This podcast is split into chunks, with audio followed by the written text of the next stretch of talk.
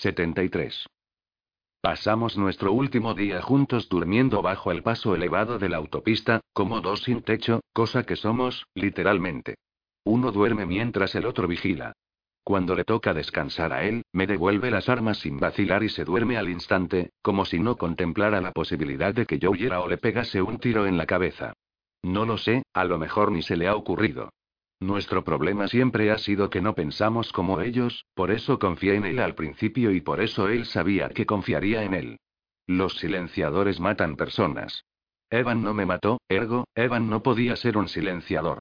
¿Ves? Es pura lógica. Ejem, lógica humana. Al anochecer terminamos el resto de las provisiones y recorremos el terraplén para cubrirnos bajo los árboles que rodean la autopista 35. Según me cuenta, los autobuses solo circulan de noche, y se sabe cuándo llegan. Los motores se oyen a kilómetros de distancia. Son el único ruido en varios kilómetros a la redonda. Primero se ven los faros, después se oyen y luego los autobuses pasan silbando junto a ti como grandes coches de carreras amarillos, puesto que, tras haber limpiado la autopista de coches, ya no hay límites de velocidad. Él no lo sabe. Quizá paren o quizá no. A lo mejor se limitan a frenarlo justo para que uno de los soldados de dentro me meta una bala entre los ojos. A lo mejor ni siquiera aparecen. Dijiste que todavía recogían gente, comentó. ¿Por qué no iban a aparecer? En algún momento los rescatados se darán cuenta de que los han engañado, responde mientras observa la carretera que discurre bajo nosotros, o lo harán los supervivientes del exterior. Cuando suceda eso, cerrarán la base, o la parte de la base dedicada a la limpieza, añade, y se aclara la garganta sin apartar la vista de la carretera. ¿Qué quieres decir con cerrar la base? Cerrarla como cerraron el campo pozo de ceniza. Medito sobre sus palabras. Como él, contemplo la carretera vacía. Vale, digo al fin. Entonces, esperemos que Bosch no haya cerrado el chiringuito todavía. Recojo un puñado de tierra, ramitas y hojas muertas, y me restriego la cara con él. Otro puñado para el pelo. Me observa sin decir nada. Este es el momento en que me pegas un mamporro en la cabeza, le digo. Vuelo a tierra y, no sé por qué, pero eso me hace pensar en mi padre arrodillado junto al macizo de rosas, junto a la sábana blanca. O en que te ofreces a ir en mi lugar. O en que me pegas un mamporro y después vas en mi lugar. Se pone en pie de un salto y, por un segundo, temo que vaya a pegarme ese mamporro en la cabeza, porque lo veo muy cabreado. Sin embargo, se limita a abrazarse, como si tuviera frío, o puede que lo haga para evitar pegarme el mamporro. Es un suicidio, me suelta. Los dos lo estamos pensando, así que uno tiene que decirlo. Es un suicidio si voy, es un suicidio si vas tú. Vivo o muerto, Sammy está perdido. Me saco la lujer de la cintura del pantalón y la dejo en el suelo, a sus pies. Después, el M16. Guárdamelos, le pido. Los necesitaré cuando vuelva. Y, por cierto, alguien tiene que decir otra cosa. Estás ridículo con esos pantalones. Me acerco a la mochila sin levantarme y saco a Oso. No hace falta ensuciarlo, ya está lo bastante maltrecho. ¿Me estás escuchando? El problema es que tú eres el que no se escucha, respondo. Solo hay una forma de entrar, y es la de Sammy. Tú no puedes ir, así que ni se te ocurra abrir la boca. Si dices algo, te doy una torta. Me levanto y, entonces, ocurre algo raro. Al ponerme en pie, Evan parece encogerse. Voy a por mi hermano pequeño, y solo puedo hacerlo de una vez. Me está mirando y asiente con la cabeza. Ha estado dentro de mí. No había un punto en el que él acabase y yo empezara. Sabe lo que estoy a punto de decir. Sola. 74. Están las estrellas, alfileres de luz que atraviesan el cielo. Está la carretera vacía bajo los alfilerazos de luz, y la chica de la carretera, con la cara manchada, y ramitas y hojas muertas enredadas entre los cortos rizos de pelo. Lleva un maltrecho oso de peluche en la mano, en la carretera vacía, bajo los alfilerazos de las estrellas. Está el gruñido de los motores y después, las barras gemelas de luz que rasgan el horizonte, y las luces aumentan de tamaño, cada vez más brillantes, dos estrellas convertidas en supernovas que bañan a la chica, la chica que guarda secretos en el corazón y promesas que debe cumplir, y se enfrenta a los faros que la iluminan, sin huir ni esconderse. El conductor me ve con tiempo de sobra para parar. Los frenos chirrían, la puerta se abre con un silbido y un soldado baja al asfalto. Tiene un arma, pero no me apunta con ella. Me mira, atrapada en la luz de los faros, y yo le devuelvo la mirada. En el brazo lleva una banda blanca con una cruz roja. Su chapa dice que se llama Parker. Recuerdo ese nombre, y el corazón se me para. ¿Y si me reconoce? Se supone que estoy muerta. ¿Cómo me llamo? Lisbeth. ¿Estoy herida? No. ¿Estoy sola? Sí. Parker da un giro completo, muy despacio, para examinar la zona. No ve al cazador del bosque, que está observando este teatro y le apunta directamente a la cabeza. Claro que no lo ve. El cazador del bosque es un silenciador. Parker me coge del brazo y me ayuda a subir al autobús, que huele a sangre y a sudor. La mitad de los asientos están vacíos. Hay niños, pero también adultos. No importan, solo importan Parker, el conductor y el soldado con la chapa que reza Hudson.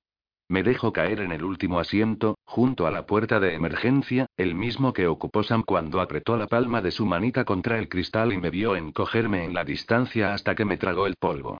Parker me da una bolsa de gominolas despachurradas y una botella de agua. No quiero ninguna de las dos cosas, pero me abalanzo sobre ambas. Las gominolas las llevaba en el bolsillo, así que están calientes y pegajosas, y temo acabar vomitando. El autobús acelera. Alguien llora en la parte delantera. Aparte de eso, se oye el zumbido de las ruedas, el ruido del motor y el viento frío que atraviesa las rendijas abiertas de las ventanas. Parker regresa con un disco plateado que me pone en la frente. Para tomarme la temperatura, según dice. El disco emite un brillo rojo. Estoy bien, me asegura. ¿Cómo se llama mi oso? Sammy le respondo. Luces en el horizonte. Parker me dice que es el campo asilo, que estaré completamente a salvo. Se acabó el huir, el esconderse. Asiento con la cabeza. Completamente a salvo. La luz crece, se filtra poco a poco por el parabrisas y después entra a borbotones a medida que nos acercamos. Cuando ya inunda el autobús, nos detenemos junto a la puerta, tocan una estridente campana y la puerta se abre. Veo la silueta de un soldado en la torre de vigilancia. Paramos delante de un hangar. Un hombre gordo entra en el autobús, camina casi de puntillas, como hacen muchos hombres gordos. Se llama Comandante Bob. Nos dice que no debemos tener miedo, que estamos completamente a salvo. Debemos recordar dos reglas. La primera es no olvidar nuestros colores. La segunda, escuchar y cumplir las órdenes. Me pongo en la cola con mi grupo y sigo a Parker hasta la puerta lateral del hangar. Él le da una palmadita en el hombro a Lisbeth y le desea buena suerte. Encuentro un círculo rojo y me siento. Hay soldados por todas partes, pero la mayoría son niños, no mucho mayores que Sam. Todos están muy serios, sobre todo los más pequeños. Los más serios de todos son los realmente pequeños. Puedes manipular a un niño para que se crea cualquier cosa, para que haga cualquier cosa, me explicó Evan en nuestra reunión informativa. Hay muy pocas cosas más salvajes que un niño de 10 años, si se le entrena correctamente. Tengo un número. T62. T de Terminator. Ja. Nos llaman por número a través de un altavoz. 62. T62. Diríjase a la puerta roja, por favor. Número T62. La primera parada es en las duchas. Al otro lado de la puerta roja hay una mujer delgada con una bata verde. Me quita toda la ropa y la tira a la cesta. También la ropa interior. Aquí quieren a los niños, pero no quieren piojos ni garrapatas. Ahí está la ducha, aquí tienes el jabón. Ponte la bata blanca cuando termines y espera a que te llamen. Siento al oso contra la pared y, desnuda, piso las frías baldosas. El agua está tibia. El jabón tiene un acre olor a medicina. Sigo húmeda cuando me pongo la bata de papel, así que se me pega a la piel. Es casi transparente. Recojo a oso y espero. Después pasas al análisis preliminar. Muchas preguntas. Algunas, casi idénticas. Es para comprobar la veracidad de tu historia. Mantén la calma y concéntrate. Entro por la siguiente puerta y me subo a la mesa de reconocimiento. Otra enfermera, más gorda y más antipática. Apenas me mira. Debo de ser la persona número mil que ha visto desde que los silenciadores tomaron la base. ¿Cuál es mi nombre completo? Elizabeth Samantha Morgan. ¿Cuántos años tengo? Doce. ¿De dónde soy? ¿Tengo hermanos? ¿Sigue vivo algún miembro de mi familia? ¿Qué les ha pasado a los demás? ¿A dónde fui cuando abandoné mi casa? ¿Qué le pasó a mi pierna? ¿Cómo me dispararon? ¿Quién me disparó? ¿Sé dónde hay más supervivientes? ¿Cómo se llaman mis hermanos? ¿Y mis padres? ¿A qué se dedicaba mi padre? ¿Cómo se llamaba mi mejor amigo?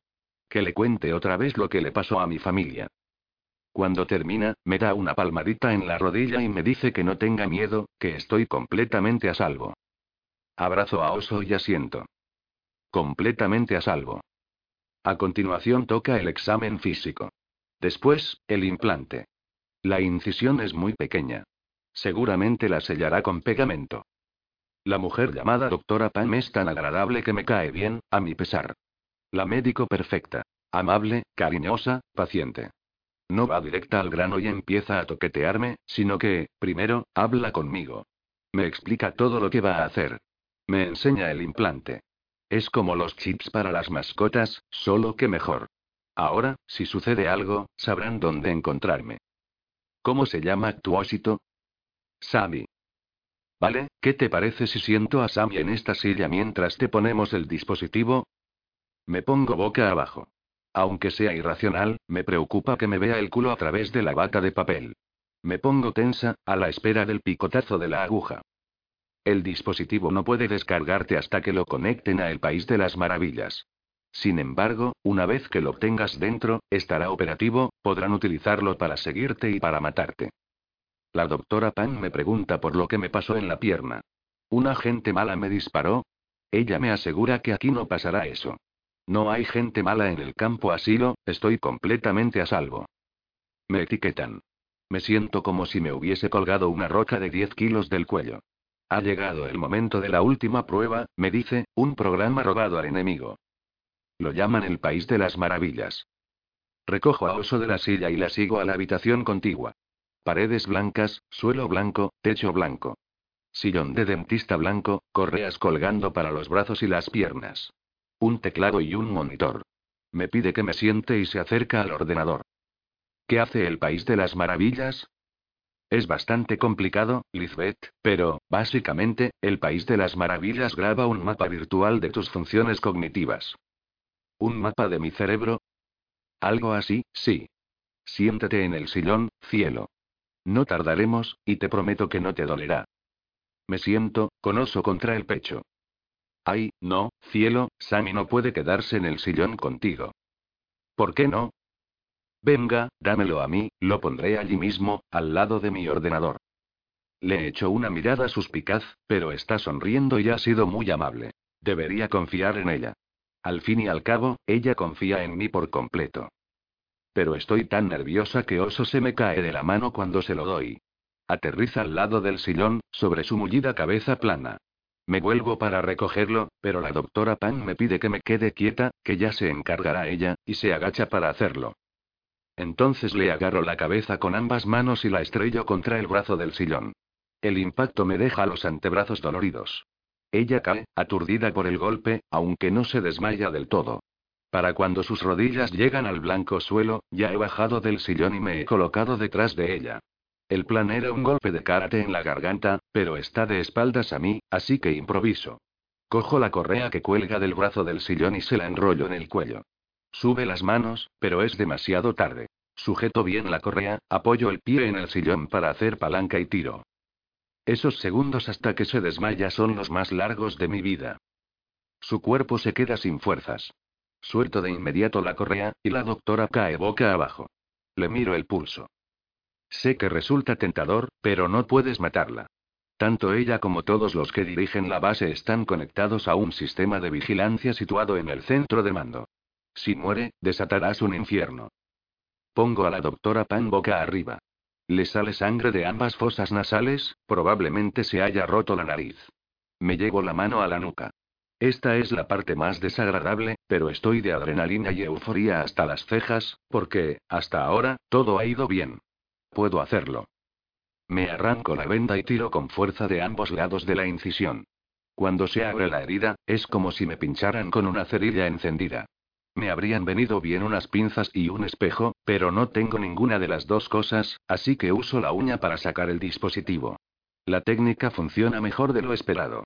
Al cabo de tres intentos, el chip se me mete bajo la uña y lo saco limpiamente. La descarga solo tarda 90 segundos. Eso te da tres o cuatro minutos. No más de cinco. ¿Cuántos minutos llevo? ¿Dos? ¿Tres? Me arrodillo al lado de la doctora Pam y le meto el dispositivo por la nariz hasta el fondo. ¡Puaj! No, no puedes metérselo por la garganta. Tiene que estar cerca del cerebro. Lo siento. ¿Que tú lo sientes, Evan? Tengo sangre en los dedos, mi sangre, su sangre, mezcladas. Me acerco al teclado. Ahora llega a la parte que da miedo de verdad. No tienes el número de Sammy, pero debería haber una referencia a su nombre. Si no funciona una variación, prueba con otra. Debería haber una opción de búsqueda. Me cae sangre por la nuca, me baja por los omóplatos. Tiemblo sin poder controlarme y eso no me ayuda a escribir con el teclado. Introduzco la palabra de búsqueda en el cuadro azul que parpadea. Dos intentos para deletrearla bien. Introduzca número. No tengo número, maldita sea, tengo un nombre. ¿Cómo vuelvo al cuadro azul? Le doy a Enter. Introduzca número. Claro, como no lo había entendido a la primera. Escribo Sullivan. Error de entrada de datos. Estoy entre tirar el monitor al suelo y matar a patadas a la doctora Pam. Ninguna de las dos cosas me ayudaría a encontrar a Sam, pero ambas me harían sentir mejor. Le doy a ESC, vuelvo al cuadro azul y escribo. Buscar por nombre. Las palabras se esfuman, vaporizadas por el país de las maravillas. El cuadro azul parparea y se queda en blanco de nuevo. Reprimo un grito. Se me ha agotado el tiempo. Si no puedes encontrarlo en el sistema, tendremos que recurrir al plan B. No es que me chifle el plan B, me gusta el plan A, que la ubicación aparezca en un mapa para que pueda llegar directamente hasta él. El plan A es sencillo y limpio. El plan B es complicado y sucio. Un último intento, cinco segundos más no supondrán una gran diferencia. Escribo Sullivan en el cuadro azul. La pantalla se vuelve loca, el fondo gris se llena de números que pasan a toda velocidad, como si acabara de darle la orden de calcular el valor de pi. Me entra el pánico y empiezo a pulsar botones al azar, pero los números siguen saliendo. Han pasado más de cinco minutos. El plan B es una mierda, pero no queda más remedio. Me meto en la habitación de al lado, donde encuentro los monos blancos. Cojo uno e intento ponérmelo sin quitarme antes la bata. Dejo escapar un gruñido de frustración, me la quito y me quedo completamente desnuda. Seguro que la puerta se abre justo en ese momento y un batallón de silenciadores entra en el cuarto. Así son las cosas en el plan B. El mono es demasiado grande, aunque mejor grande que pequeño, creo. Me subo la cremallera rápidamente y vuelvo al cuarto del País de las Maravillas. Si no puedes encontrarlo a través de la interfaz principal, es bastante probable que la doctora tenga una unidad portátil en algún lado.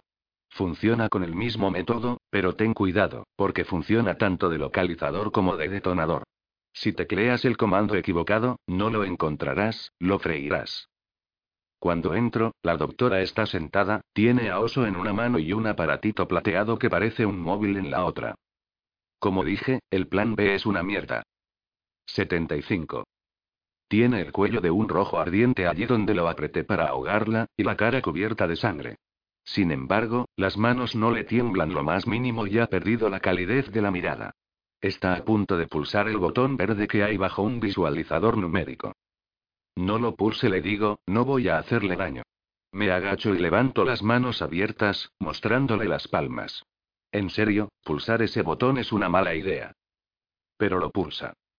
La cabeza de la doctora cae hacia atrás, y ella se derrumba en el suelo. Se le mueven las piernas un par de veces y muere. Me abalanzo sobre ella, le quito a Oso de las manos y corro de vuelta al cuarto de los monos para salir al pasillo. Evan nos molestó en contarme cuánto tiempo tarda en sonar la alarma antes de que movilicen a los soldados de asalto, cierren la base, y capturen, torturen y maten muy despacio al intruso. Seguro que no es mucho tiempo. A la porra el plan B. De todos modos, no me gustaba nada. Lo malo es que Evan y yo no llegamos a pensar en un plan C. Estará en un pelotón con niños mayores que él, así que lo más probable es que lo encuentres en los barracones que rodean la plaza de armas. Los barracones que rodean la plaza de armas. Donde quiera que esté eso. A lo mejor debería parar a alguien y preguntar por la dirección, porque solo sé una forma de salir de este edificio, y es hacerlo por el mismo sitio por el que entré, pasando por encima del cadáver de la doctora, y junto a la cruel enfermera gorda y la simpática enfermera delgada para caer en los amorosos brazos del comandante Bob. Hay un ascensor al final del pasillo, y solo tiene un botón. Es un viaje express de ida al complejo subterráneo, donde, según me dijo Evan, enseñan a Sammy y a los demás reclutas las falsas criaturas que se pegan a cerebros humanos reales. Está plagado de cámaras y de silenciadores. Solo hay dos formas de salir de este pasillo. Por la puerta de la derecha del ascensor y por la puerta de la que he salido. Por fin una elección sencilla. Abro la puerta de golpe y veo que da unas escaleras. Como el ascensor, solo van en una dirección. Hacia abajo. Vaciló durante medio segundo. El hueco de las escaleras parece tranquilo y pequeño, pero pequeño en el buen sentido, acogedor. A lo mejor debería quedarme aquí un rato, abrazada a mi oso, puede que chupándome el pulgar. Me obligo a bajar despacio por los cinco tramos de escaleras hasta el fondo. Los escalones son de metal y voy descalza, así que noto lo fríos que están. Espero a que bramen las alarmas, retumben las pisadas de las botas y empiecen a lloverme balas por arriba y por abajo. Recuerdo a Evan en el campo Pozo de Ceniza, recuerdo cómo se cargó prácticamente a oscuras a cuatro asesinos bien armados y entrenados, y me pregunto por qué me parecería buena idea meterme yo solita en la guarida del león cuando podría tener a un silenciador a mi lado. Bueno, no estoy sola del todo, tengo al oso. Aprieto la oreja contra la puerta del pie de las escaleras y pongo la mano en la palanca. Oigo el latido de mi corazón y poco más. La puerta se abre hacia adentro, lo que me obliga a aplastarme contra la pared, y entonces oigo las pisadas de las botas de un grupo de hombres que corren escaleras arriba, armados con semiautomáticas. La puerta empieza a cerrarse, así que sujeto la palanca para mantenerla frente a mí hasta que doblan la primera esquina y desaparecen de mi vista. Me meto en el pasillo antes de que la puerta se cierre. En el techo hay unas luces rojas que dan vueltas, proyectan mi sombra sobre las paredes blancas, se la llevan y vuelven a proyectarla. ¿Derecha o izquierda? Estoy un poco desorientada, pero me parece que la parte delantera del hangar está a la derecha. Corro en esa dirección, pero me detengo. ¿Dónde es más probable que encuentre a la mayoría de los silenciadores en caso de emergencia? Seguramente agrupados en la entrada principal de la escena del crimen. Doy media vuelta y me choco con el pecho de un hombre muy alto de penetrantes ojos azules. Nunca estuve suficientemente cerca para verle los ojos en el campo pozo de ceniza. Pero recuerdo la voz. Profunda, cortante como un cuchillo. Bueno, bueno, hola, corderito, dice Bosch. Debes de haberte perdido. 76. Me agarra del hombro con una mano tan dura como su voz. ¿Qué haces aquí abajo? pregunta. ¿Quién es el líder de tu grupo? Sacudo la cabeza. Las lágrimas que me acuden a los ojos no son falsas. Debo pensar deprisa, y lo primero que pienso es que Evan tenía razón. Esta incursión en solitario estaba condenada desde el principio, por muchos planes de emergencia que urdiéramos. Ojalá Evan estuviera aquí. Si Evan estuviera aquí. La ha matado. Suelto. Ese hombre ha matado a la doctora Pam. ¿Qué hombre? ¿Quién ha matado a la doctora Pam? Sacudo la cabeza, llorando a moco tendido mientras estrujo al maltrecho ósito de peluche contra mi pecho. Detrás de Bosch, otro pelotón de soldados corre por el pasillo hacia nosotros. Me empuja hacia ellos. Llevad a esta a un lugar seguro y reuníos conmigo arriba. Tenemos un intruso. Me arrastran hasta la puerta más cercana, me meten a empujones en una habitación oscura y cierran con llave. Las luces se encienden. Lo primero que veo es una niña asustada vestida con un mono blanco y abrazada a un osito. Del susto, dejo escapar un chillido. Bajo el espejo se encuentra un largo mostrador con un monitor y un teclado. Estoy en la cámara de ejecuciones que describió Evan, donde enseñan las falsas arañas del cerebro a los nuevos reclutas. Pasa del ordenador, no pienso ponerme otra vez a pulsar botones. Opciones, casi. ¿Cuáles son tus opciones? Sé que hay una habitación al otro lado del espejo. Y tiene que haber, al menos, una puerta, y puede que esa puerta no esté cerrada. Sé que la de este lado sí lo está, así que puedo esperar a que Bosch regrese a por mí o puedo intentar reventar este espejo para llegar al otro lado. Levanto una de las sillas, la echo hacia atrás y la lanzo contra el espejo. El impacto me arranca la silla de las manos y la hace caer con un estrépito ensordecedor, al menos, para mí. Le he hecho un buen arañazo al grueso cristal, pero nada más, que yo vea. Cojo de nuevo la silla, respiro profundamente, bajo los hombros y giro las caderas con la silla en las manos. Es lo que te enseñan en clase de karate. La potencia está en la rotación. Apunto al arañazo. Concentro toda mi energía en ese único punto. La silla rebota en el cristal, me desequilibra y aterrizo de culo tan fuerte que me chocan los dientes. De hecho, tan fuerte que me muerdo la lengua. Se me llena la boca de sangre y escupo, acertando justo en la nariz de la chica del espejo. Levanto de nuevo la silla y respiro hondo. Se me olvidó algo que aprendí en karate. El kia. El grito de guerra. Ya sé que parece de risa, pero la verdad es que sirve para concentrar las fuerzas. El tercer y último golpe destroza el cristal. Con el impulso, acabo estrellándome contra el mostrador, que está a la altura de mi cintura, y los pies se me levantan del suelo mientras la silla cae dando tumbos en la habitación contigua. Veo otro sillón de dentista, un banco de procesadores, cables por el suelo y otra puerta. Por favor, señor, que no esté cerrada con llave. Recojo a Oso y me meto por el agujero. Imagino la cara que pondrá Bosch cuando vuelva y se encuentre con el espejo reventado. La puerta del otro lado no está cerrada, da a otro pasillo de bloques blancos y puertas sin nombre. ¡Ay, cuántas posibilidades! Pero no me meto por ese pasillo, me quedo un instante en la puerta. Ante mí, el camino sin marcar. Detrás, el que ya he marcado. Verán el agujero y sabrán en qué dirección he huido. ¿Cuánta ventaja puedo tomarles? Se me ha llenado de nuevo la boca de sangre, pero me obligo a tragarla. Mejor no ponerles el rastreo demasiado fácil. Demasiado fácil. Se me ha olvidado colocar la silla bajo el pomo de la puerta de la primera habitación. No evitaría que entraran, pero sí que me concedería unos segundos preciosos. Si algo va mal, no te lo pienses demasiado, Cassie. Tu instinto es bueno, hazle caso. Pensarse cada paso está muy bien si juegas al ajedrez, pero esto no es ajedrez. Corro de vuelta a la sala de ejecuciones y me meto por el agujero. Juzgo mal el ancho del mostrador y salgo volando por encima, aterrizo de espaldas y me doy en la cabeza contra el suelo. Me quedo tumbada un segundo muy borroso, y veo relucientes estrellas rojas que me entorpecen la vista. Estoy mirando el techo y los conductos metálicos que circulan por debajo. He visto la misma configuración en los pasillos. El sistema de ventilación del refugio antiaéreo. Y pienso. Casi, ese es el puñetero sistema de ventilación del refugio antiaéreo. 77. Avanzo a rastras, boca abajo, temiendo que mi peso sea excesivo para los soportes y que, de repente, se derrumbe todo el tramo de tuberías. Corro por el hueco y me detengo en cada intersección para escuchar. No sé bien qué pretendo oír, la verdad. Niños asustados llorando. Niños felices riendo. El aire del hueco es frío, ha entrado del exterior y se canaliza hacia abajo, más o menos como yo.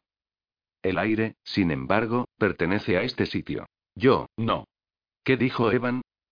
Lo más probable es que lo encuentres en los barracones que rodean la plaza de armas. Eso es Evan, ese es el nuevo plan. Encontraré la chimenea de ventilación más cercana y subiré a la superficie. No sabré dónde estoy ni a qué distancia me encuentro de la plaza de armas, y, por supuesto, toda la base estará cerrada y repleta de silenciadores, y los niños soldado con el cerebro lavado estarán buscando como locos a la chica del mono blanco. Y no te olvides del oso de peluche. Eso sí que es una pista definitiva. ¿Por qué insistí en traer al maldito oso? Sam habría entendido que lo abandonara. No le prometí llevar a oso, le prometí que iría a por él. ¿Qué me pasa con este oso? Cada pocos metros, una elección. Tuerzo a la derecha, tuerzo a la izquierda o sigo recto. Y cada otros pocos, una pausa para escuchar y limpiarme la boca de sangre. Aquí no me preocupa que caiga al suelo, son como las migas de pan que marcan el camino de vuelta. El problema es que se me está hinchando la lengua y me palpita una barbaridad con cada latido del corazón, el reloj humano que lleva la cuenta de los minutos que me quedan hasta que me encuentren, me conduzcan ante Bosch, y él acabe conmigo igual que acabó con mi padre. Algo pequeño y marrón corretea hacia mí muy deprisa, como si tuviera una misión importante. Una cucaracha. Me he encontrado con telarañas, montones de polvo y una misteriosa sustancia viscosa que podría ser moho tóxico, pero este bicho es la primera cosa realmente repugnante que veo. Prefiero mil veces una araña o una serpiente a una cucaracha. Y ahora viene directa a mi cara. Me imagino la criatura metiéndoseme dentro del mono, así que utilizo la única herramienta disponible para aplastarla. Mi mano. Puaj. Sigo moviéndome. Más adelante hay un resplandor, una especie de gris verdoso. Mentalmente lo llamo verde nave nodriza. Me acerco poco a poco a la rejilla de la que sale el brillo y contemplo a través de las lamas la habitación de abajo, aunque llamar la habitación no le hace justicia. Es enorme, no me extrañaría que tuviera el tamaño de un estadio de fútbol, con forma de cuenco e interminables hileras de ordenadores en el fondo, controlados por cientos de personas. Aunque llamar las personas sería injusto con las personas de verdad.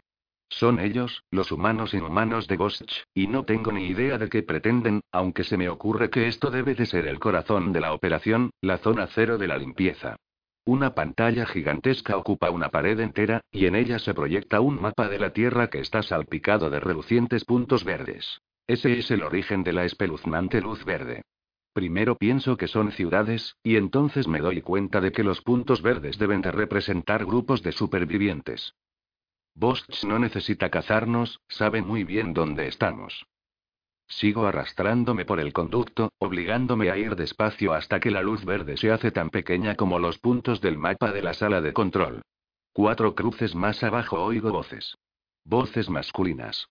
Y el tintineo de metal sobre metal, el chirrido de suelas de goma sobre hormigón. Sigue avanzando, casi, se acabaron las paradas. Sammy no está aquí abajo y Sammy es el objetivo. Entonces, uno de los tíos dice. ¿Cuántos ha dicho? Dos, como mínimo responde el otro.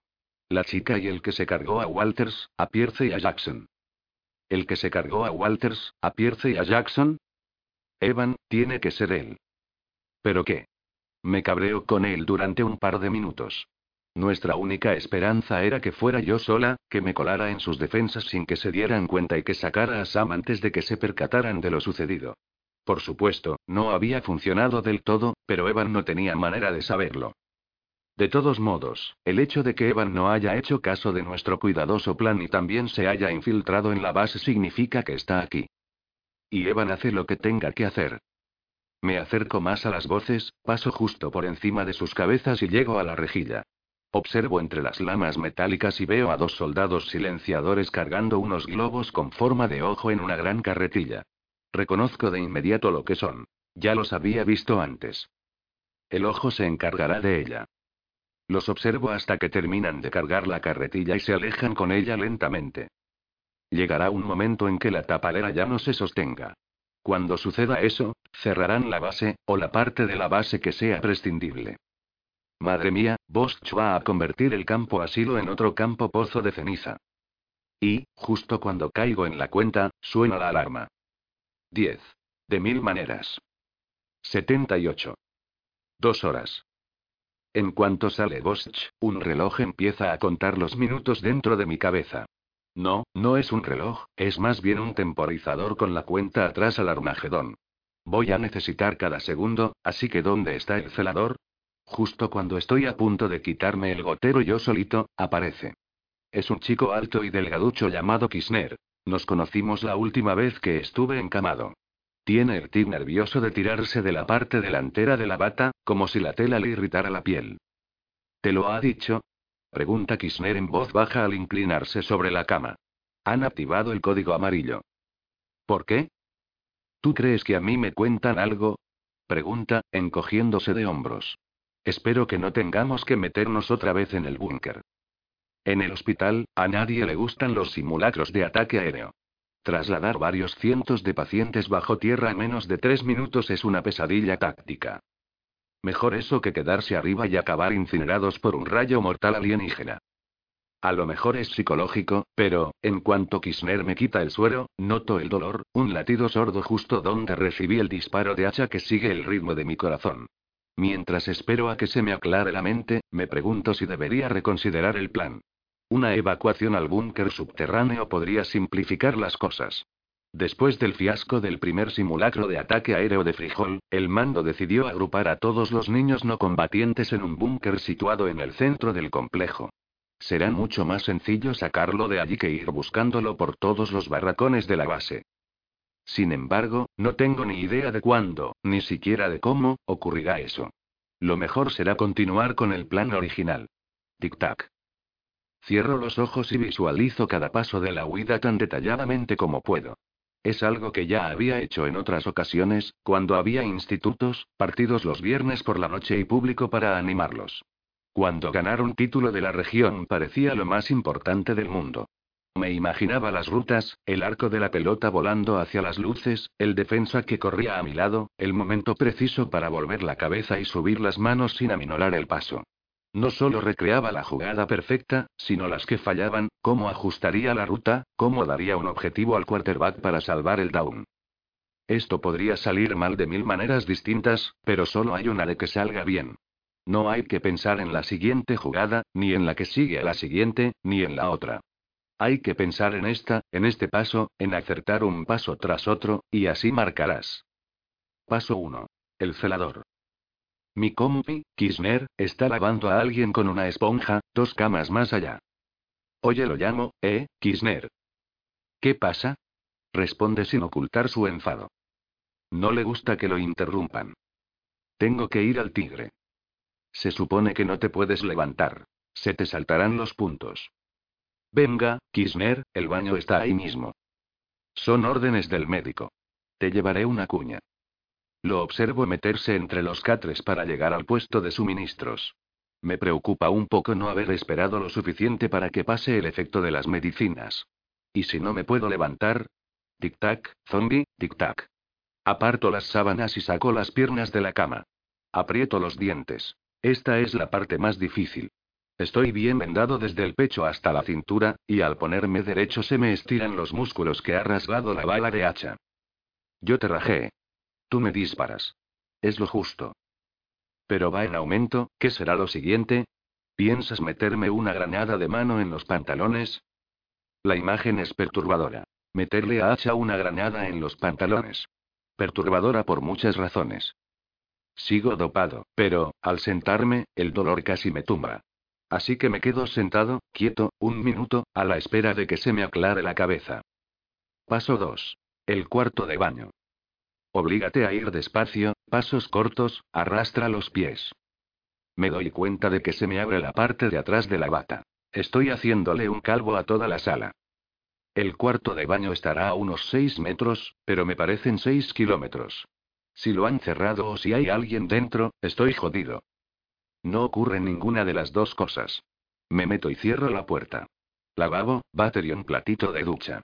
La barra de la cortina está atornillada a la pared. Levanto la tapa del inodoro. Un corto brazo metálico que levanta el flotador, romo por ambos extremos. El portarrollos de papel higiénico es de plástico. Se fastidió la idea de encontrar un arma aquí dentro, pero voy por el buen camino. Vamos, Kisner, soy presa fácil. Dos golpes secos en la puerta, y su voz al otro lado. Oye, ¿estás ahí? Te dije que tenía que ir. Le grito. Y yo te dije que te traía una cuña. Ya no aguantaba más.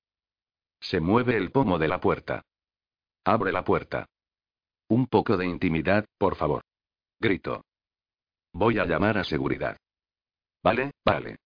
Como si fuera a irme a alguna parte. Cuento hasta diez, abro el pestillo, arrastro los pies hasta el váter, me siento.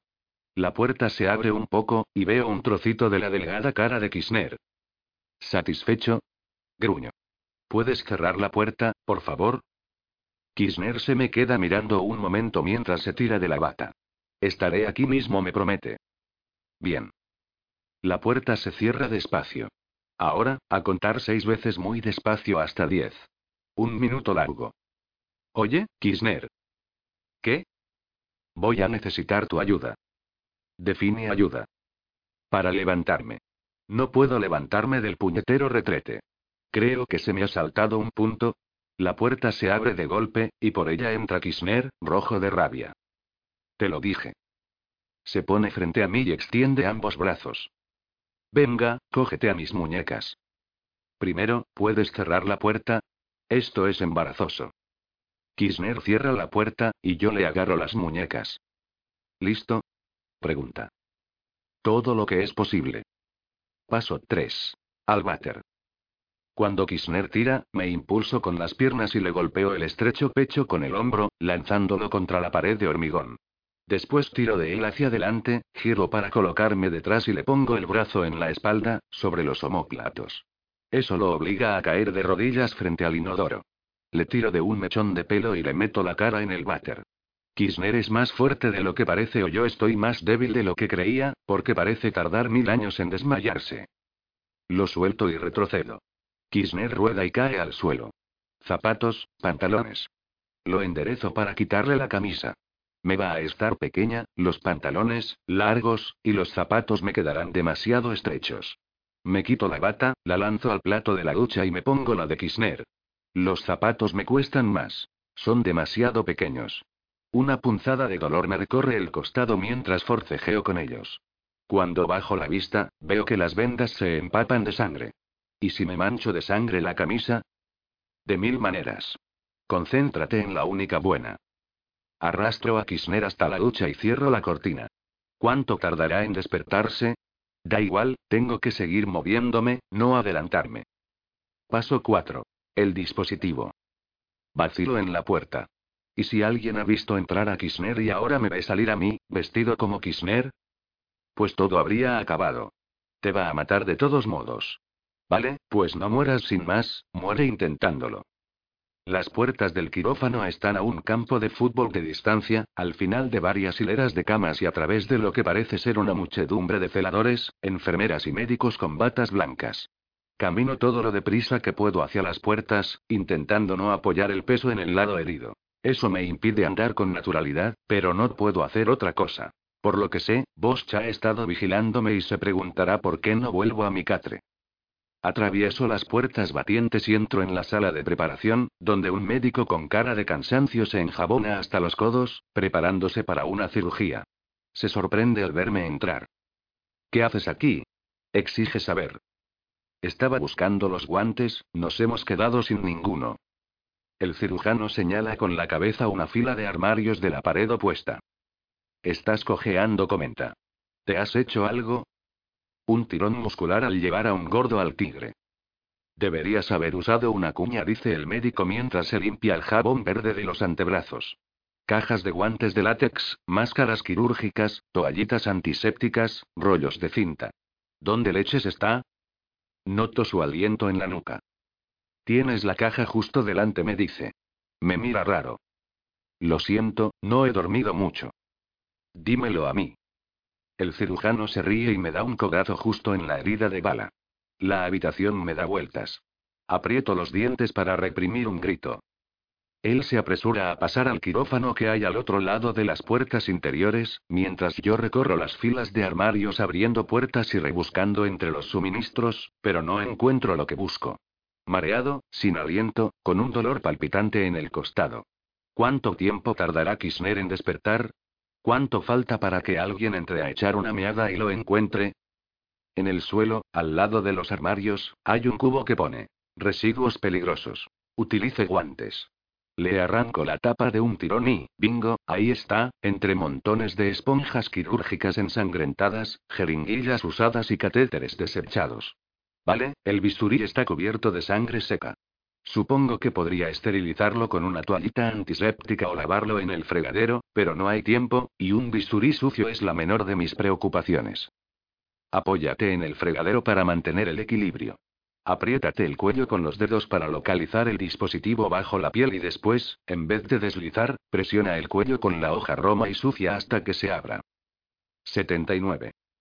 Paso 5. Frijol. Un médico con cara de ser muy joven sale corriendo por el pasillo camino de los ascensores, vestido con una bata blanca y una máscara quirúrgica. Cojea, apoya el peso en el lado izquierdo. Si le abres la bata blanca, quizá veas la mancha rojo oscuro que le cubre la bata verde de abajo. Si le bajas el cuello, también verás la venda que lleva sobre la nuca, colocada de cualquier manera. Pero si intentas hacer cualquiera de estas cosas, el joven doctor te matará. Ascensor. Cierro los ojos mientras baja. A no ser que alguien haya tenido la delicadeza de dejarme un carrito de golf abandonado en la puerta principal, tardaré diez minutos en llegar andando al patio. Después viene lo más difícil. Encontrar a Frijol entre los más de 50 pelotones que vivaquean allí y sacarlo sin despertar a nadie. Así que puede que media hora para la búsqueda y el rapto.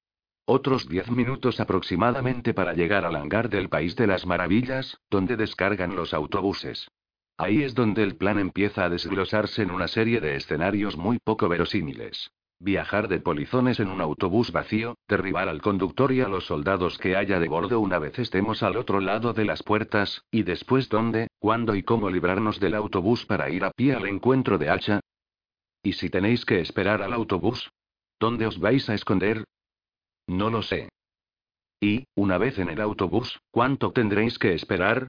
¿30 minutos? ¿Una hora? No lo sé. ¿Que no lo sabes? Bueno, te diré lo que yo sé. Es demasiado tiempo, zombie. Alguien dará la alarma. Tiene razón, es demasiado tiempo.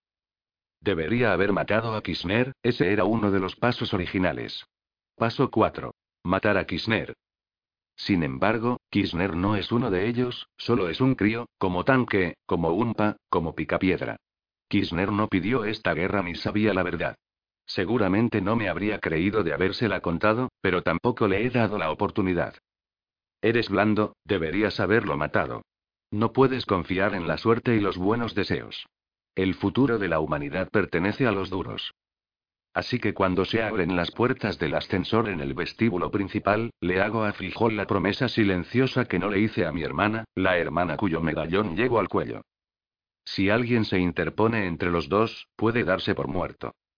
Y en cuanto hago la promesa, es como si el universo decidiera responder, porque las alarmas antiaéreas dejan escapar un chillido ensordecedor. Perfecto. Por una vez, la suerte está de mi lado. Ahora no tendré que cruzar todo el campo, no hace falta que me cuele en los barracones en busca de un frijol en un pajar. Nada de correr hacia los autobuses. En vez de eso, bajaré directamente al complejo subterráneo por las escaleras. Cogeré a Frijol en medio del caos organizado del búnker, nos esconderemos hasta que den la señal de que ha pasado el peligro y después iremos a los autobuses. Muy sencillo. Estoy a medio camino de las escaleras cuando una espeluznante luz verde ilumina el vestíbulo vacío, el mismo verde ahumado que bailó sobre la cabeza de Hacha cuando me puse el ocular. Los fluorescentes del techo se han apagado, procedimiento estándar en un simulacro, así que la luz no viene de dentro, sino de algún punto del aparcamiento. Me vuelvo para mirar. No debería haberlo hecho. A través de las puertas de cristal veo un carrito de golf que corre a toda velocidad por el aparcamiento, en dirección al aeródromo. Entonces veo que la fuente de la luz verde está en la entrada cubierta del hospital. Tiene la forma de una pelota de fútbol americano, aunque es el doble de grande. Me recuerda a un ojo. Me quedo mirándolo, me devuelve la mirada. Latido, latido, latido, fogonazo, fogonazo, fogonazo. Parpadeo, parpadeo, parpadeo. 11. El mar infinito. 80. El estruendo de la sirena es tan fuerte que el vello de la nuca me viva. Estoy retrocediendo a gatas hacia el conducto principal para alejarme del recuerdo, hasta que me detengo. Casi es el arsenal. De vuelta a la rejilla, y me quedo tres minutos largos mirando a través de ella, examinando el cuarto de abajo por si se mueve algo mientras la sirena me golpetea en los oídos dificultándome la concentración. Muchas gracias, coronel Bosch. Vale, maldito oso mascullo con la lengua hinchada, vamos a entrar. Descargo con fuerza el talón descalzo contra la rejilla. Kia. Se abre a la primera patada. Cuando dejé el karate, mi madre me preguntó el por qué, y le respondí que ya no me suponía un reto. Era mi forma de decir que me aburría, cosa que no podías decir delante de mi madre. Si te oía quejarte de aburrimiento, te encontrabas de repente con un trapo para el polvo en la mano. Me dejo caer en la habitación. Bueno, es más bien un almacén mediano. Todo lo que un invasor alienígena necesita para dirigir un campo de exterminio humano. Contra aquella pared están los ojos.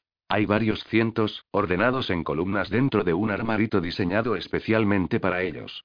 En la pared contraria, interminables hileras de fusiles, lanzagranadas y otras armas con las que no sabría ni qué hacer. Las armas más pequeñas, por allí. Semiautomáticas, granadas y cuchillos de combate de 25 centímetros. También hay una sección de guardarropa en la que están representadas casi todas las ramas del servicio militar y todos los rangos posibles y todo el equipo necesario cinturones, botas y la versión militar de la riñonera. Y yo estoy como un niño en una tienda de caramelos. Primero, me quito el mono blanco.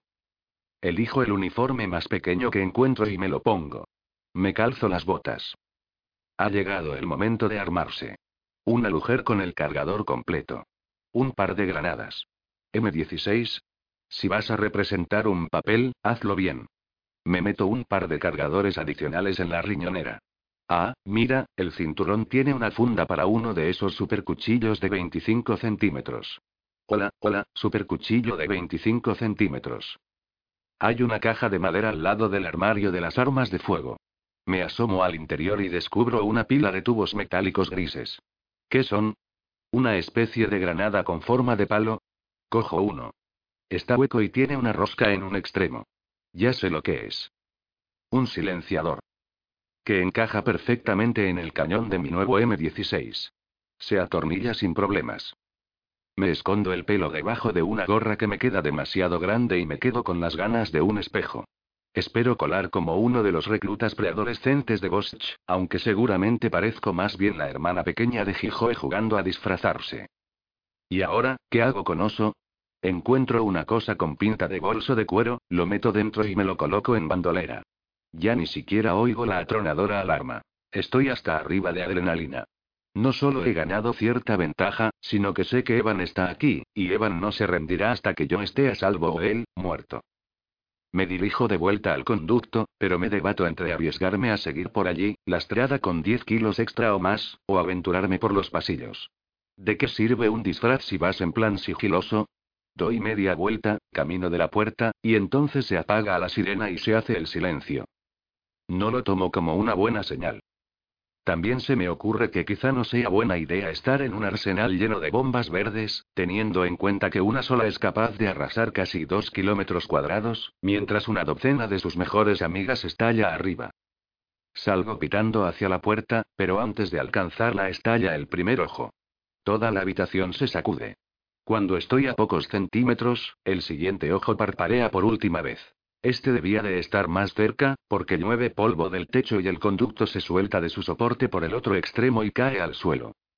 Vaya, Boschi, eso ha estado cerca, ¿no? Empujo la puerta. No hay tiempo de explorar el terreno, cuanta más distancia ponga entre el resto de los ojos y yo misma, mejor. Corro bajo las luces rojas giratorias y elijo los pasillos al azar, intentando no pensar en nada, dejándome llevar por el instinto y la suerte. Otro estallido. Las paredes tiemblan. El polvo cae. De arriba me llega el ruido de edificios destrozados y triturados hasta los cimientos. Y aquí debajo, los gritos de niños aterrados. Sigo los gritos. A veces giro donde no es y el grito pierde volumen. Retrocedo y pruebo con el siguiente pasillo. Este lugar es como un laberinto, y yo soy la rata de laboratorio. Los estallidos de arriba han parado, al menos de momento, y yo he frenado un poco, agarrada al fusil con ambas manos, mientras sigo probando un pasillo tras otro y retrocediendo para seguir por otro lado cada vez que los gritos pierden potencia. Oigo la voz del comandante Bob. Rebota en las paredes a través de un megáfono. Sale de todas partes y de ninguna. Vale, quiero que todos os quedéis sentados con vuestro líder de grupo. Que todo el mundo esté quieto y me escuche. Quedaos con vuestros líderes de grupo. Doblo una esquina y veo a un pelotón de soldados que corre hacia mí. La mayoría son adolescentes. Me aplasto contra la pared, y ellos pasan junto a mí sin tan siquiera mirarme. ¿Por qué iban a hacerlo? No soy más que otro recluta de camino a luchar contra la horda alienígena. Doblan la esquina, y yo me pongo de nuevo en movimiento. Oigo a los niños parlotear y gemir a la vuelta de la esquina, a pesar de la regañina del comandante Bob. Ya casi estoy, Sam. Solo espero que estés ahí. Alto. Me lo gritan desde atrás. No es la voz de un niño. Me detengo, me cuadro y me quedo quieta. ¿Dónde está tu puesto, soldado? Soldado, estoy hablando contigo. Me ordenaron vigilar a los niños, señor. Respondo, intentando hablar con mi voz más grave. Media vuelta. Mírame cuando me hables, soldado. Suspiro y me vuelvo. Tendrá unos veintitantos años y no es feo, el típico chico estadounidense. No distingo las insignias militares, pero me parece que es un oficial. Por seguridad, cualquier persona de más de 18 años es un sospechoso. Puede que haya algunos humanos adultos en puestos de autoridad, pero, conociendo a Bosch, lo dudo. Así que, si es adulto, y, sobre todo, si es un oficial, creo que podemos suponer que no es humano. ¿Cuál es tu número? Me ladra. ¿Mi número? Suelto lo primero que se me ocurre. T62, señor. T62. ¿Estás segura? Pregunta, desconcertado. Sí, señor, señor. Señor, señor. Ay, Dios, casi. ¿Por qué no estás con tu unidad? No espera a la respuesta, lo que me viene bien, ya que no se me ocurre nada. Da un paso adelante y me mira de arriba abajo. A todas luces, no llevo el uniforme reglamentario. Al oficial alienígena no le gusta lo que ve. ¿Dónde está tu chapa, soldado? ¿Y qué haces con un silenciador en el arma? ¿Qué es esto? Pregunta, tirando del abultado bolso de cuero en el que va oso. Me aparto, el bolso se abre, y el oficial me pilla. Es un oso de peluche, señor. ¿Un qué? Se me queda mirando a la cara, algo cambia en la suya cuando se le enciende la bombilla y se da cuenta de a quién está mirando. Su mano derecha vuela hacia la pistola, una idea estúpida. Le bastaba con pegarme un puñetazo en mi cara de niña con oso de peluche. Dibujo un veloz arco con el silenciador, lo detengo a un par de centímetros de su atractiva cara infantil y disparo. Ya lo has hecho, casi, has perdido la única oportunidad que tenías. Y estabas tan cerca. No puedo dejar al oficial alienígena donde ha caído. Quizá no reparen en toda la sangre con el caos de la batalla y, además, es casi invisible con las luces rojas giratorias, pero no se puede decir lo mismo del cadáver. ¿Qué voy a hacer con él? Estoy cerca, muy cerca, y no pienso dejar que un tío muerto me aparte de Sammy. Lo agarro por los tobillos y lo arrastro hacia otro pasillo. Doblo otra esquina y lo dejo allí. Pesa más de lo que parecía. Me tomo un momento para estirar el calambre de las lumbares antes de alejarme a toda prisa.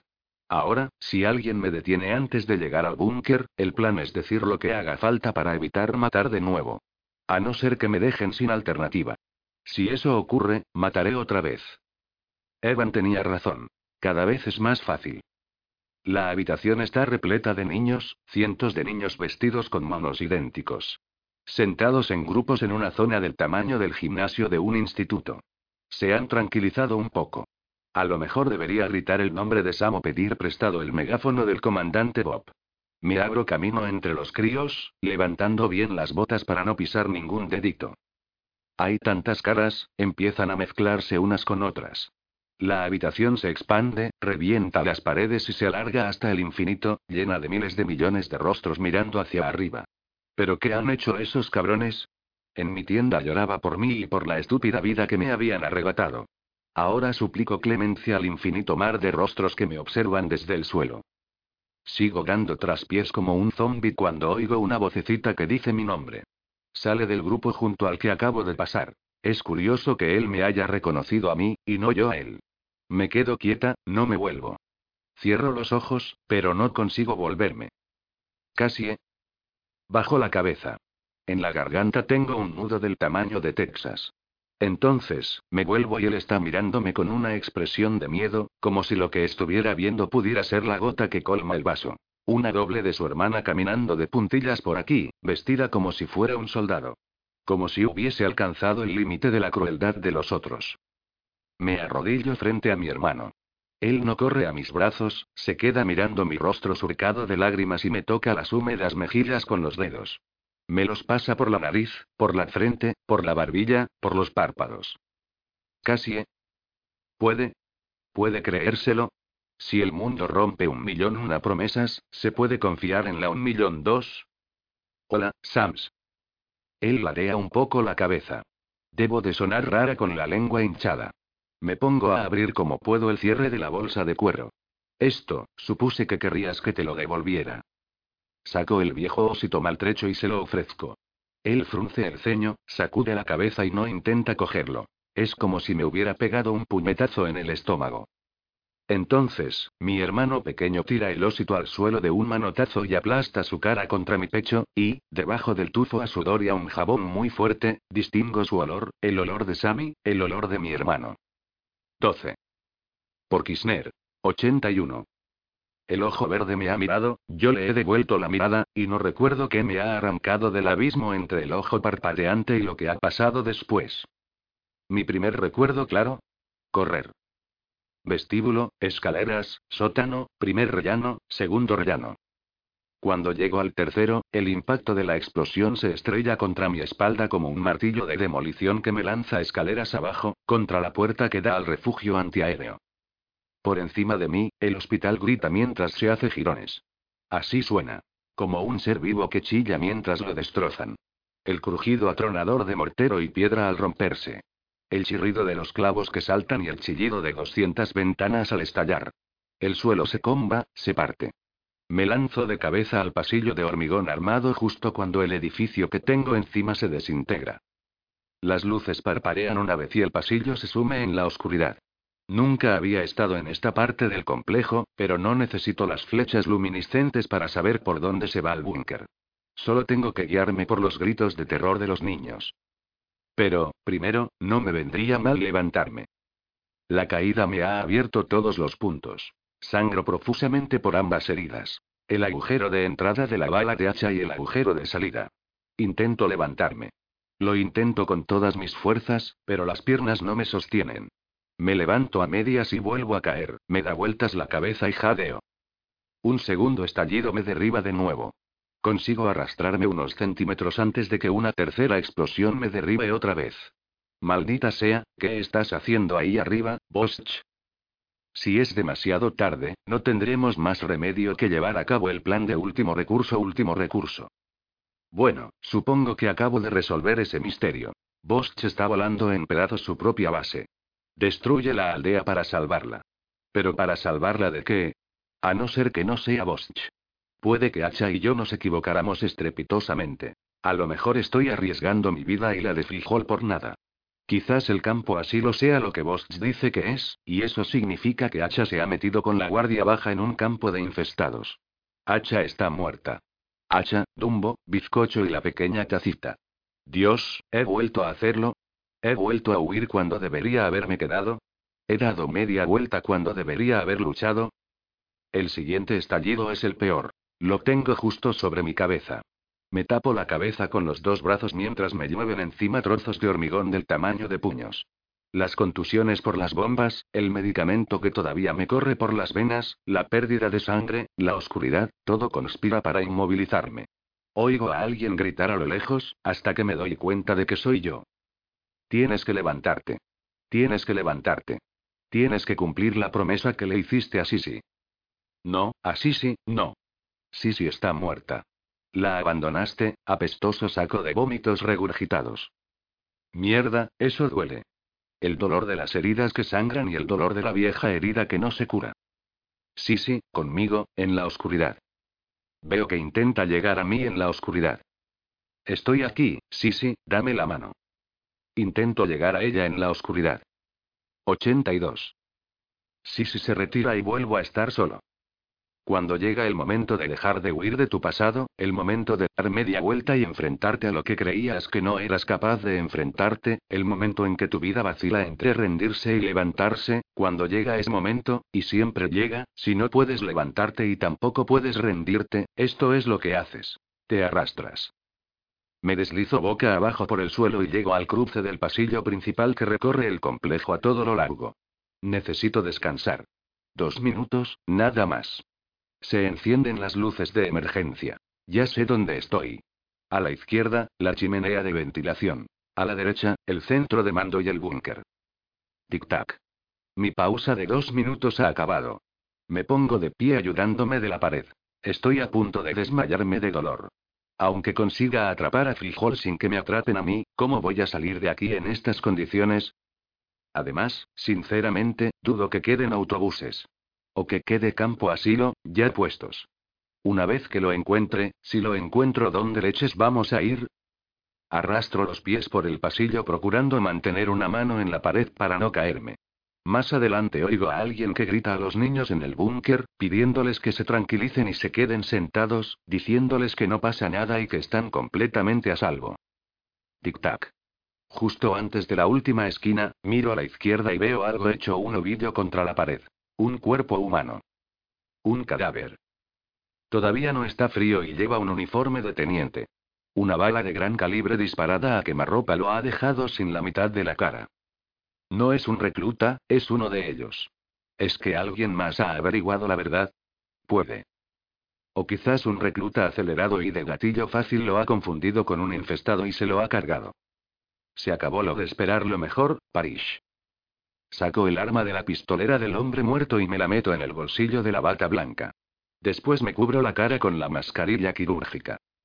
Doctor Zombie, preséntese de inmediato en el búnker. Y ahí está, justo delante. Unos cuantos metros más y llego. Lo he conseguido, frijol, estoy aquí. Solo espero que tú también estés. Y es como si me hubiese escuchado, porque ahí está, caminando hacia mí con un, cuesta creerlo, ósito de peluche en la mano. Pero no está solo, hay alguien con él. Un recluta de la edad de Dumbo con un uniforme que le queda grande, la gorra bien calada y la visera justo sobre los ojos, armado con un M16 que lleva una especie de tubo metálico unido al cañón. No hay tiempo para pensarlo más. Fingir con este me tomaría demasiado tiempo y dependería demasiado de la suerte, y la suerte ya no pinta nada aquí. Lo importante es ser duro. Porque esta es la última guerra, y solo sobrevivirán los duros. Por el paso que me salté del plan. Por Kisner. Meto la mano en el bolsillo de la bata, me acerco más. Todavía no, todavía no. La herida me palpita en el costado. Tengo que derribarlo con el primer disparo. Sí, es un niño. Sí, es inocente. Y sí, está muerto. 12. El agujero negro. 83. Desearía beber del dulce olor de Sammy para siempre, pero no puedo. Este sitio está repleto de soldados armados, algunos de ellos silenciadores, bueno, en cualquier caso, no se trata de preadolescentes, así que debo suponer que son silenciadores. Conduzco a Sammy a una pared, dejando así a un grupo de críos entre nosotros y el guardia más cercano. Me agacho todo lo que puedo y susurro. ¿Estás bien? Sabía que vendrías, casi responde, asintiendo con la cabeza. Lo prometí, ¿no? Lleva un medallón con forma de corazón colgado del cuello. ¿De dónde ha salido eso? Lo toco, y él se aparta un poco. ¿Por qué vas vestida así? me pregunta. Te lo explicaré después. Ahora eres un soldado, ¿no? ¿En qué pelotón estás? ¿Pelotón? En ninguno respondo. Soy mi propio pelotón. No puede ser tu propio pelotón, casi dice, frunciendo el ceño. No es el momento de ponerse a discutir sobre esta ridiculez del pelotón. Examino la sala. Sam, vamos a salir de aquí. Lo sé, el comandante Bob dice que vamos a subir a un gran avión, contesta. Entonces señala con la cabeza al comandante Bob y empieza a saludarlo con la mano. Se la bajo rápidamente. ¿En un gran avión? ¿Cuándo? Pronto responde, encogiéndose de hombros. Ha recogido a Oso del suelo y lo está examinando, manoseándolo. Le han arrancado la oreja, comenta en tono acusador, como si hubiese desatendido mis obligaciones. ¿Esta noche? Le pregunto. Sam, es importante. ¿Os vais esta noche? Es lo que ha dicho el comandante Bob. Dijo que están evacuando a todos los sujetos no esenciales. ¿Evacuando? Ah, vale, que están evacuando a los niños. Le doy vueltas y más vueltas a la cabeza tratando de analizar la situación. ¿Será esa la solución? ¿Entrar a bordo con los demás y tratar de huir cuando aterricemos, donde quiera que lo hagamos? Dios, ¿por qué tiré el mono blanco? Pero, aunque lo hubiese guardado y pudiera meterme en el avión, ese no era el plan. Habrá cápsulas de escape en algún punto de la base, seguramente cerca del centro de mando o del alojamiento de Bosch. Básicamente, son cohetes unipersonales preprogramados para dejarte a salvo en algún lugar alejado de la base. No me preguntes dónde. Sin embargo, las cápsulas son tu mejor opción. No utilizan tecnología humana, pero puedo explicarte cómo manejarlas. Eso si encuentras una, si los dos cabéis dentro y si vives lo suficiente como para encontrar una en la que quepáis. Son muchos sí. A lo mejor debería pegarle una paliza a un crío de mi tamaño para quitarle el mono. ¿Cuánto tiempo llevas aquí, Cassie? Pregunta Sam. Creo que sospecha que lo he estado evitando, sobre todo porque he permitido que el oso perdiera la oreja. Más de lo que me gustaría, mascullo, y eso me ayuda a decidirme. No vamos a quedarnos aquí ni un minuto más de lo necesario y no vamos a subir a un vuelo solo de ida a campo así lo segundo. No pienso cambiar un campo de exterminio por otro. Está jugando con la oreja desgarrada de oso, aunque esa no es su primera herida, ni de lejos. He perdido la cuenta de las veces que mamá tuvo que remendarlo. Tiene más puntos que Frankenstein. Me inclino para llamar la atención de Sammy, y entonces me mira y pregunta. ¿Dónde está papi? Muevo la boca, pero no me sale la voz. Ni siquiera había pensado en que tendría que contárselo, ni en cómo hacerlo. Papá. Bueno, está. No, casi, no lo compliques. No quiero que se derrumbe justo cuando nos preparamos para huir. Decido dejar vivir a papá un poco más. Nos está esperando en el campo pozo de ceniza. Papá no está aquí. Pregunta, y empieza a temblarle el labio inferior. Papá está ocupado, respondo con la esperanza de callarlo, aunque me siento como una mierda. Por eso me ha enviado a mí, para sacarte de aquí. Y eso es lo que estoy haciendo ahora mismo. Sacarte de aquí. ¿Pero qué pasa con el avión? Pregunta cuando lo pongo de pie. Había overbooking, respondo, y él me mira con cara de desconcierto. Vámonos. Lo cojo de la mano y voy hacia el túnel con mi espalda de soldado bien recta y la cabeza alta, porque ir de puntillas hasta la salida más cercana, como si fuésemos Shaggy y Scooby, seguro que llama la atención.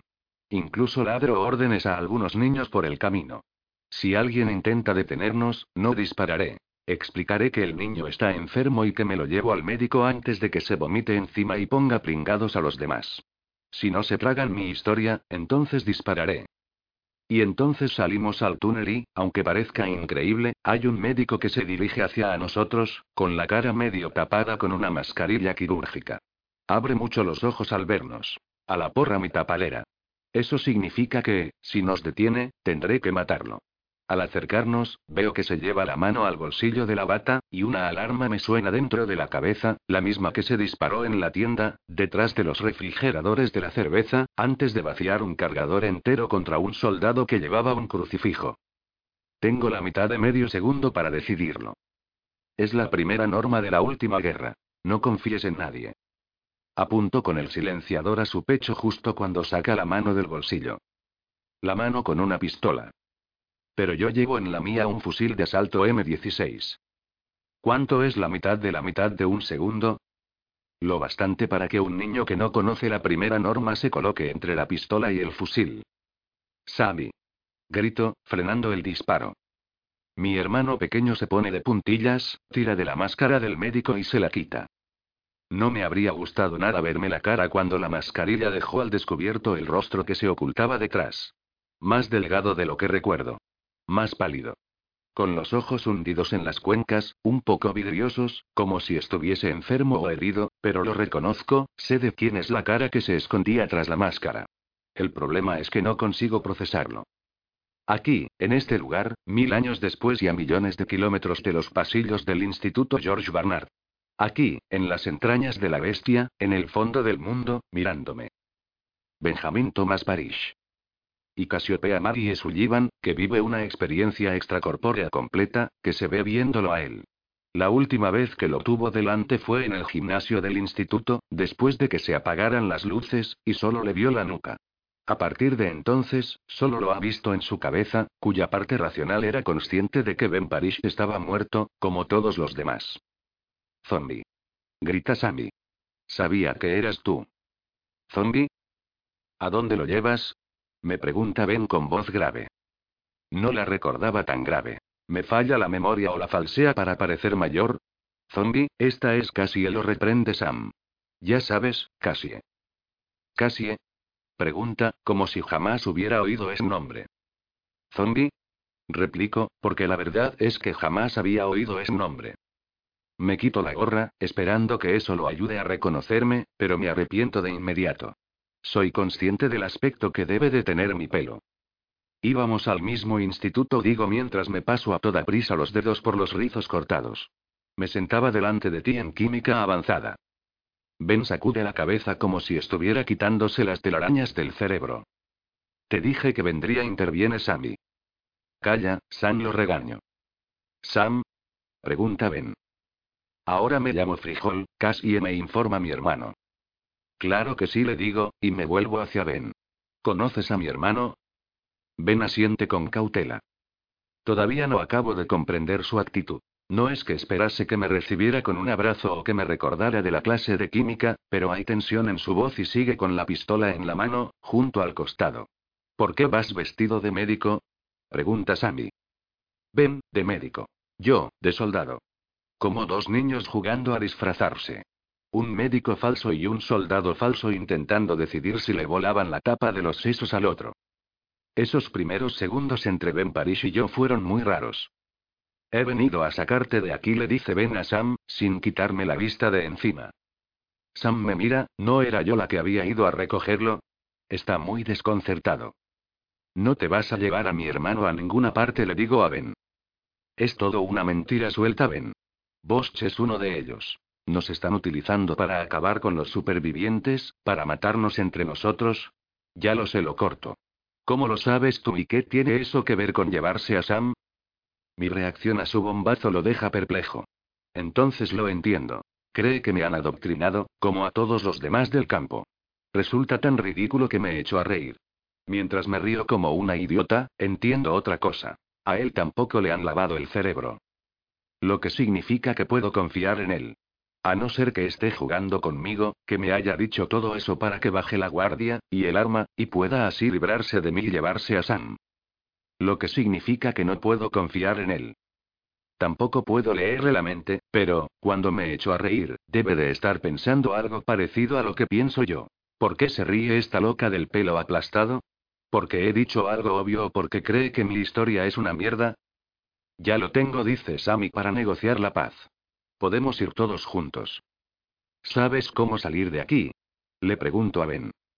Sammy es más crédulo que yo, pero merece la pena explorar la idea. Encontrar las cápsulas de escape, si es que existen, siempre ha sido el punto más débil de mi plan de huida. Sí, ¿y tú? Conozco una ruta de escape, pero no la ruta para llegar a la ruta. ¿La ruta a la ruta? Vale, dice, sonriendo. Tiene un aspecto horroroso, pero la sonrisa no le ha cambiado ni un ápice. Ilumina el túnel como una bombilla de mil vatios. Yo conozco la ruta y la ruta a la ruta. Se mete la pistola en el bolsillo y me ofrece la mano vacía. Vamos juntos. Lo que me fastidia es no saber si habría aceptado esa mano si hubiera pertenecido a otra persona que no fuera Ben Parish. 84. Sammy descubre la sangre antes que yo. No es nada, gruñe Ben. No es lo que me parece por su expresión. A juzgar por ella, es mucho más que nada.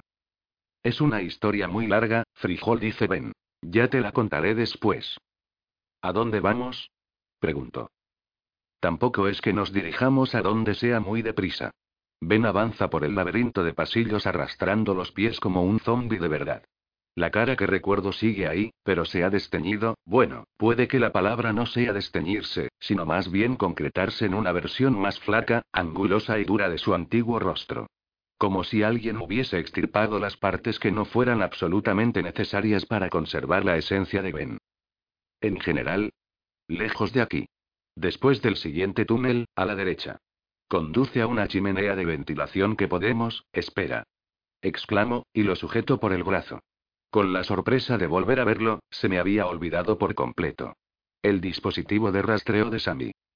Se me había olvidado por completo, dice él al cabo de un segundo, tras reírse con pesar. ¿El qué? pregunta Sammy. Hinco una rodilla en el suelo y le cojo una mano. Estamos a varios pasillos de distancia del búnker, pero la voz del comandante Bob sigue oyéndose a través del megáfono, resonando en las paredes de los túneles. Sams, tenemos que hacer una cosa, una cosa muy importante. La gente de aquí no es lo que dice ser. ¿Quiénes son? Susurra. Mala gente, Sam, una gente muy mala. Infestados interviene Ben. La doctora Pam, los soldados, el comandante, incluso el comandante. Todos son infestados. Nos engañaron, frijol. ¿El comandante también? Pregunta Sammy, con los ojos como platos. El comandante también responde Ben. Así que vamos a salir de aquí y vamos a reunirnos con H. añade, y me pilla mirándolo, así que explica. La chica no se llama así de verdad. No me digas, respondo, sacudiendo la cabeza. Zombie, frijol, hacha. Será una cosa del ejército. Sam, nos mintieron sobre muchas cosas, sobre casi todo le digo a mi hermano, y le suelto la mano para recorrerle la nuca con la punta de los dedos hasta que encuentro el bultito debajo de la piel. Esta es una de sus mentiras, esta cosa que te pusieron. La utilizan para rastrearte, pero también la pueden usar para hacerte daño. Así que tenemos que sacártela, Frijol le explica Ben mientras se agacha a mi lado. Sam asiente, pero el labio inferior empieza a temblarle y se le llenan los ojos de lágrimas. Va, vale. Pero tienes que quedarte muy callado y muy quieto, le advierto. No puedes gritar, ni llorar, ni moverte. ¿Crees que serás capaz? Él asiente otra vez con la cabeza, y una lágrima se le escapa y me cae en el antebrazo. Me levanto, y Ben y yo nos apartamos un poco para tener una breve reunión preoperatoria. Tenemos que utilizar esto, le digo, y le enseño el cuchillo de combate de 25 centímetros, procurando que Sammy no lo vea. Si tú lo dices, responde Sam con los ojos muy abiertos. Aunque yo pensaba utilizar esto, añade, y se saca un bisturí del bolsillo de la bata blanca. Puede que el tuyo sea mejor. ¿Quieres hacerlo tú? Debería, es mi hermano, respondo, pero la idea de cortar el cuello de Sammy me da repelús. Puedo hacerlo yo, se ofrece Ben. Tú lo sujetas, y yo corto. Entonces, ¿no es un disfraz? Te has sacado el título de doctor en medicina en la Universidad Ed. Tú procura mantenerlo lo más quieto posible para que no le rebane nada importante, dice, esbozando una sonrisa forzada. Los dos nos volvemos hacia Sam, que está sentado con la espalda pegada a la pared y se aprieta a oso contra el pecho mientras nos observa con temor, primero al uno y después al otro. Si le haces daño, Parish, te clavo este cuchillo en el corazón, susurro a Ben. Nunca le haría daño, responde, mirándome con cara de sorpresa. Me pongo a Sam en el regazo y lo tumbo boca abajo sobre mis piernas, con la barbilla colgándole del borde de mi muslo. Ben se arrodilla. Miro la mano que sostiene el bisturí. Está temblando. Estoy bien, susurra Ben.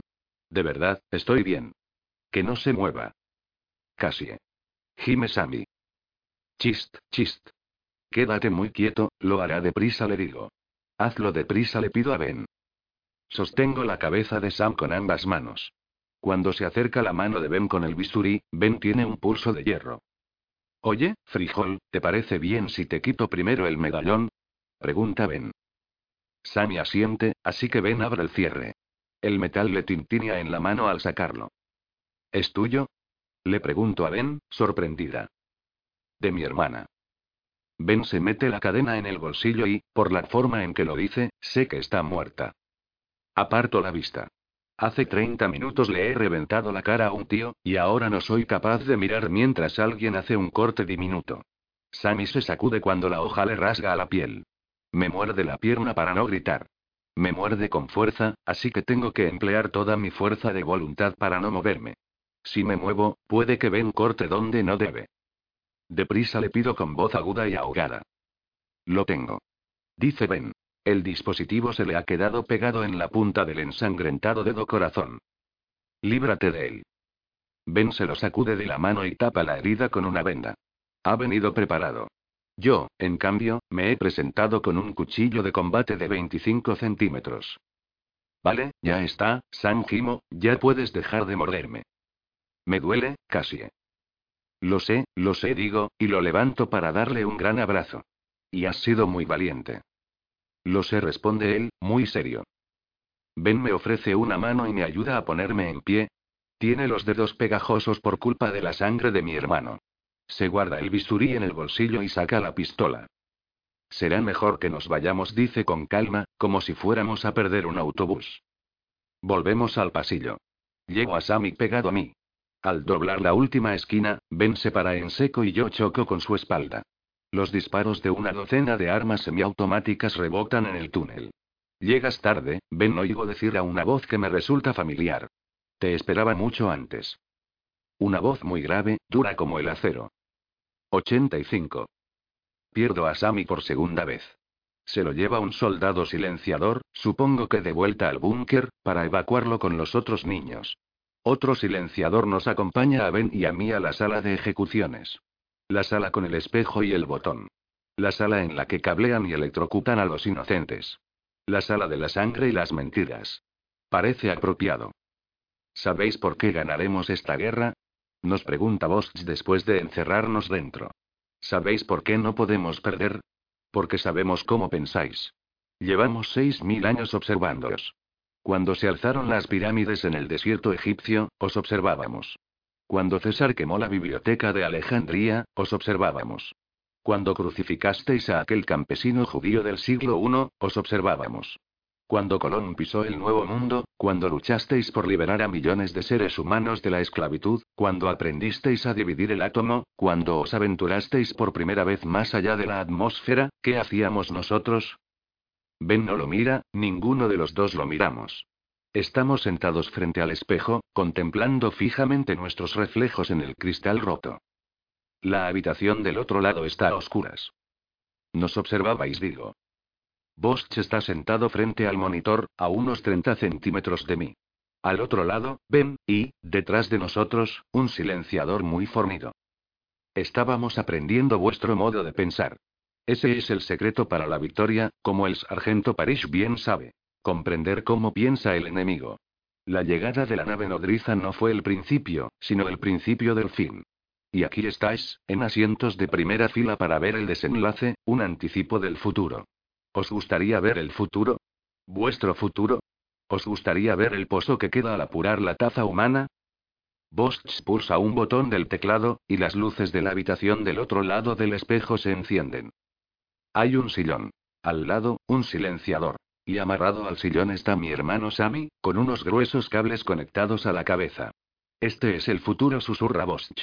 El animal humano atado y su muerte al alcance de nuestra mano. Y cuando acabéis el trabajo que os hemos asignado, pulsaremos el botón para ejecutaros y pondremos fin a vuestra deplorable administración del planeta Tierra. No hace falta que lo hagas. Grito, y el silenciador que tengo detrás me pone una mano en el hombro y aprieta con fuerza, pero no lo bastante para que nos salte del asiento. Solo tenéis que implantarnos y descargarnos en el país de las maravillas. Eso os dirá todo lo que queráis saber, ¿no? No hace falta que lo mates, Casi dice Ben en voz baja, lo va a matar de todos modos. No deberías prestarle atención, jovencita, dice Bosch. Es débil, siempre ha sido débil. Tú has demostrado más agallas y decisión en unas horas que él en toda su lamentable existencia. Bosch hace un gesto al silenciador, que me empuja de nuevo hacia el sillón.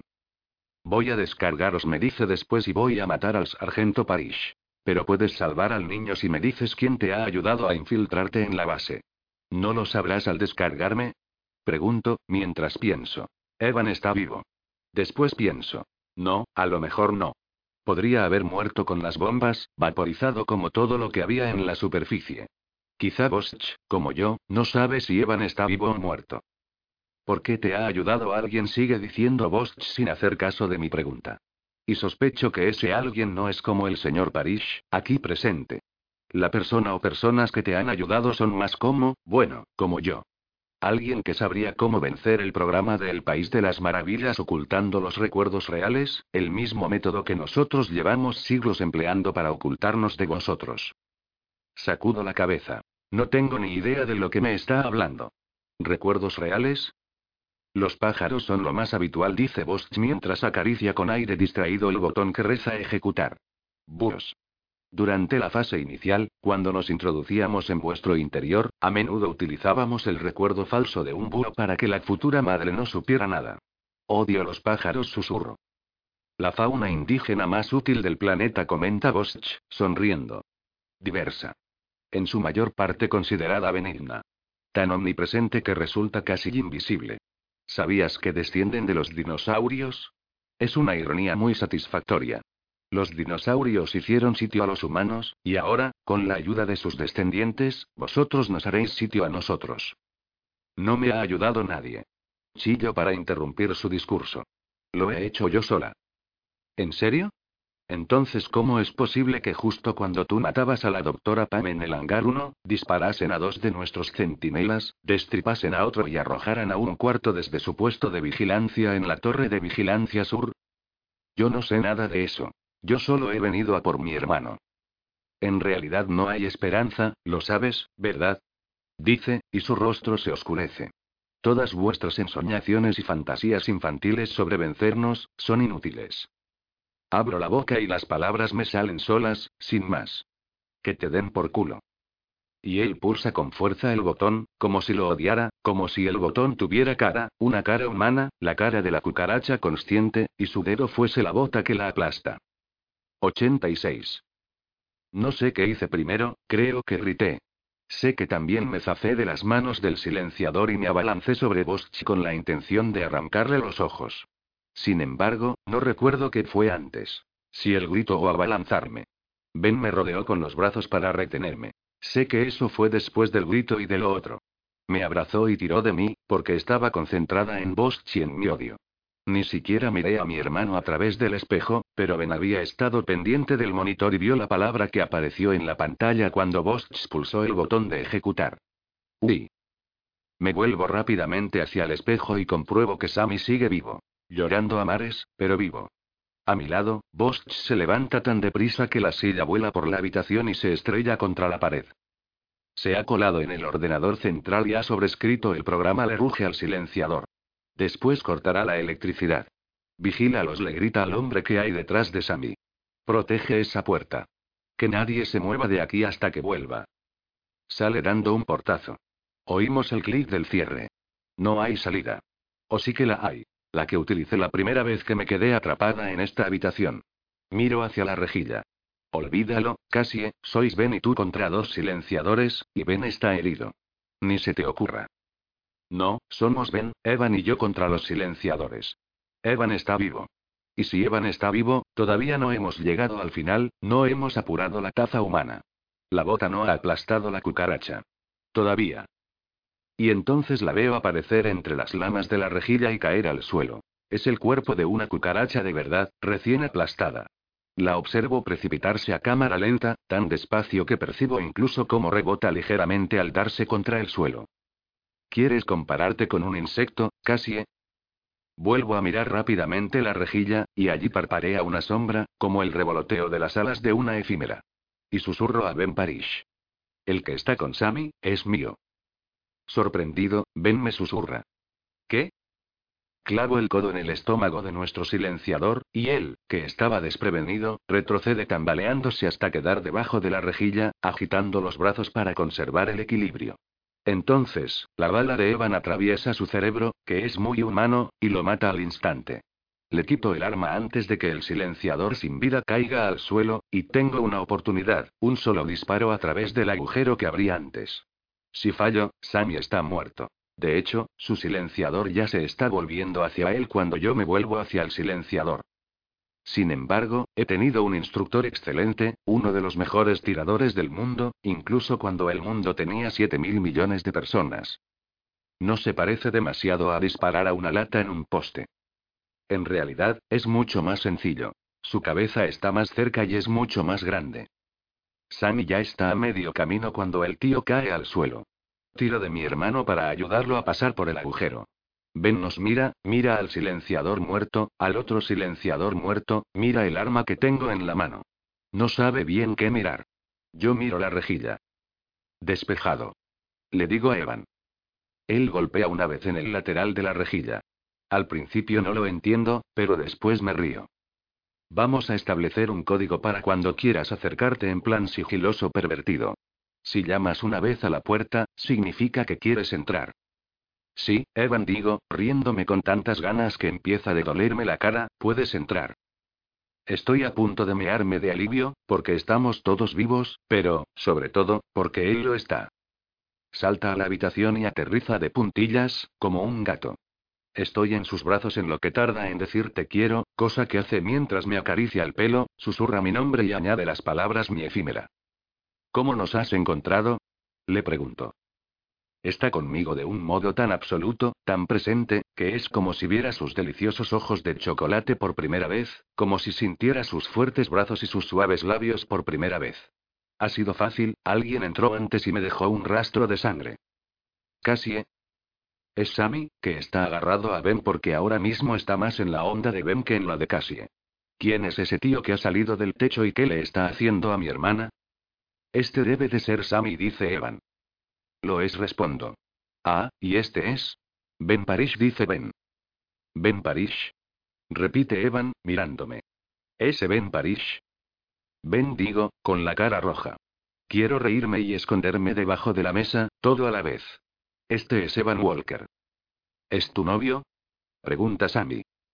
No sé qué responder. Ben se encuentra completamente perdido, Evan está a punto de echarse a reír y Sammy tiene muchísima curiosidad.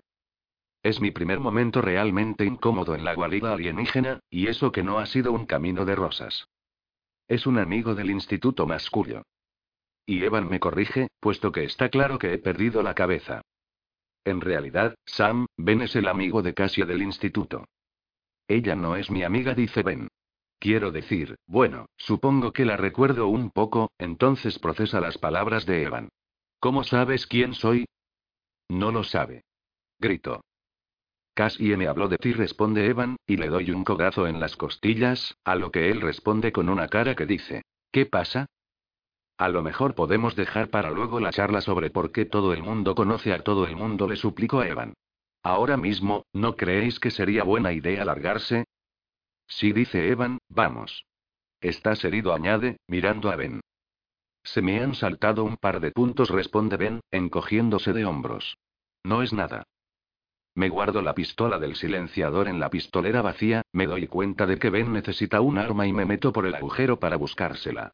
Cuando vuelvo siguen todos ahí de pie, y Ben y Evan se sonríen, de forma muy sospechosa, en mi opinión. ¿A qué estamos esperando? Pregunto en un tono un poco más duro de lo que pretendía. Llevo la silla hasta el cadáver del silenciador y me acerco a la rejilla. Evan, tú deberías ir delante. No vamos a salir por ahí, responde mientras saca una llave de tarjeta de la riñonera del silenciador y la pasa por el cierre de la puerta. La luz se pone verde. ¿Vamos a salir andando? ¿Sin más? Sin más. Primero se asoma al pasillo, nos hace un gesto para que lo sigamos y salimos de la sala de ejecuciones. La puerta se cierra. El pasillo está tan silencioso que pone los pelos de punta. No hay ni un alma. Ha dicho que ibas a cortar la electricidad, susurro mientras saco la pistola. Evan sostiene un objeto plateado que parece un teléfono con tapa. Lo voy a hacer. Ahora mismo. Pulsa un botón, y el pasillo se sume en la oscuridad. No veo nada. Con la mano libre tiento el aire en busca de Sammy, pero encuentro a Ben. Él me aprieta la mano con fuerza antes de soltarla. Unos deditos me tiran de la pernera, así que los cojo en mi mano y me meto uno en la trabilla para el cinturón. Ben, agárrate a mí, dice Evan en voz baja. Casi, agárrate a Ben. No estamos lejos. Creía que avanzaríamos muy despacio en esta especie de conga a oscuras, pero vamos deprisa, casi pisándonos los talones. Es probable que él sea capaz de ver en la oscuridad, otra característica felina. No tardamos en parar frente a una puerta. Al menos, creo que es una puerta. Es suave y no tiene la textura de las paredes de bloques. Alguien, será Evan, empuja la lisa superficie, y de allí sale una bocanada de aire fresco y limpio. Escaleras. Susurro. Estoy completamente ciega y desorientada, pero creo que podrían ser las mismas escaleras por las que bajé cuando llegué aquí. A medio camino encontraréis algunos escombros, dice Evan. Pero seguro que podéis meteros. Tened cuidado, quizás esté algo inestable. Cuando lleguéis arriba, id hacia el norte. ¿Sabéis por dónde está el norte? Sí, responde Ben, o al menos sé cómo averiguarlo. ¿Qué quiere decir eso de cuando lleguéis arriba? Exijo saber. ¿Es que no vienes con nosotros? Noto su mano en mi mejilla y sé lo que significa, así que la aparto de un manotazo. ¿Vienes con nosotros, Evan? le digo. Tengo que hacer una cosa. Eso es, respondo, buscándolo a tientas hasta que encuentro su mano y tiro de ella con fuerza. Tienes que venir con nosotros. Te encontraré, Cassie. ¿Acaso no te he encontrado siempre? ¿Te? No, Evan, no sabes si serás capaz de encontrarme. Casi insiste, y no me gusta cómo dice mi nombre. Lo hace en voz demasiado baja, demasiado triste, se parece demasiado a una voz de despedida. Me equivoqué al decirte que era las dos cosas y ninguna. No puedo serlo. Ahora lo sé. Tengo que elegir. Espera un momento, dice Ben. Casi, ¿este tío es uno de ellos? Es complicado, respondo. Ya lo hablaremos después. Entonces sujeto la mano de Evan entre las mías y me la llevo al pecho. No vuelvas a abandonarme. Me abandonaste tú, ¿recuerdas? Extiende los dedos sobre mi corazón como si lo sostuviera, como si le perteneciera, ese territorio por el que tanto ha luchado y que se ha ganado en justa batalla. Me rindo. ¿Qué voy a hacer? ¿Apuntarle a la cabeza con una pistola? Ha llegado hasta aquí, me digo. Podrá con el resto del camino. ¿Qué hay al norte? Pregunto mientras le aprieto los dedos. No lo sé, pero es el camino más corto al lugar más alejado. ¿Más alejado de dónde? De aquí. Esperad al avión. Cuando el avión despegue, corred. Ben, ¿crees que podrás correr? Creo que sí. ¿Deprisa? Sí responde, aunque no parece demasiado seguro. Esperad al avión, susurra Evan. No lo olvidéis. Me besa con rabia en los labios y, de repente, la presencia de Evan desaparece de las escaleras. Noto el aliento de Ben en el cogote, cálido en comparación con el frío del ambiente.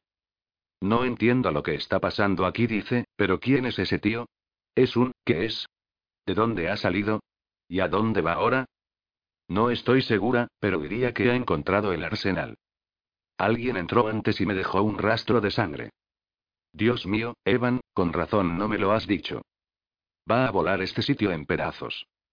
87. No es que subamos corriendo las escaleras hacia la libertad. Casi nos arrastramos por ellas, nos aferramos los unos a los otros. Yo delante, Ben detrás, Sammy en medio. El espacio cerrado está repleto de partículas de polvo, así que no tardamos en empezar a toser y a resollar, en mi opinión lo bastante alto como para que nos oigan todos los silenciadores en 5 kilómetros a la redonda. Avanzo por la oscuridad con una mano extendida frente a mí e informo en voz baja sobre nuestro progreso. Primer rellano. Cien años después, llegamos al segundo. Estamos casi a medio camino del final, pero aún no nos hemos encontrado con los escombros sobre los que nos ha advertido Evan. Tengo que elegir. Ahora que se ha ido y ya es demasiado tarde, se me han ocurrido un buen puñado de razones por las que no debería habernos abandonado. La mejor es esta. No te dará tiempo. El ojo tarda, ¿cuánto? Un minuto o dos entre la activación y la detonación. Apenas lo suficiente para llegar a las puertas del arsenal. Vale, quieres ponerte en plan noble y sacrificarte para salvarnos, pero entonces no me digas cosas como te encontraré. Eso implica que seguirás vivo para encontrarme después de desatar la bola de fuego verde del infierno. A no ser que, puede que los ojos puedan activarse a distancia. A lo mejor la cosa plateada que lleva consigo. No. Si eso fuera una posibilidad, habría salido con nosotros y las habría hecho estallar a una distancia segura. Maldita sea, cada vez que creo que empiezo a entender a Evan Walker, se me escapa. Es como si yo fuera ciega de nacimiento e intentara imaginarme un arco iris. Si pasa lo que creo que va a pasar, sentiré su muerte como él sintió la de Lauren, como un puñetazo en el coraz. Cuando estamos a medio camino del tercer rellano, me golpeo la cabeza contra algo de piedra. Me vuelvo hacia Ben y le susurro.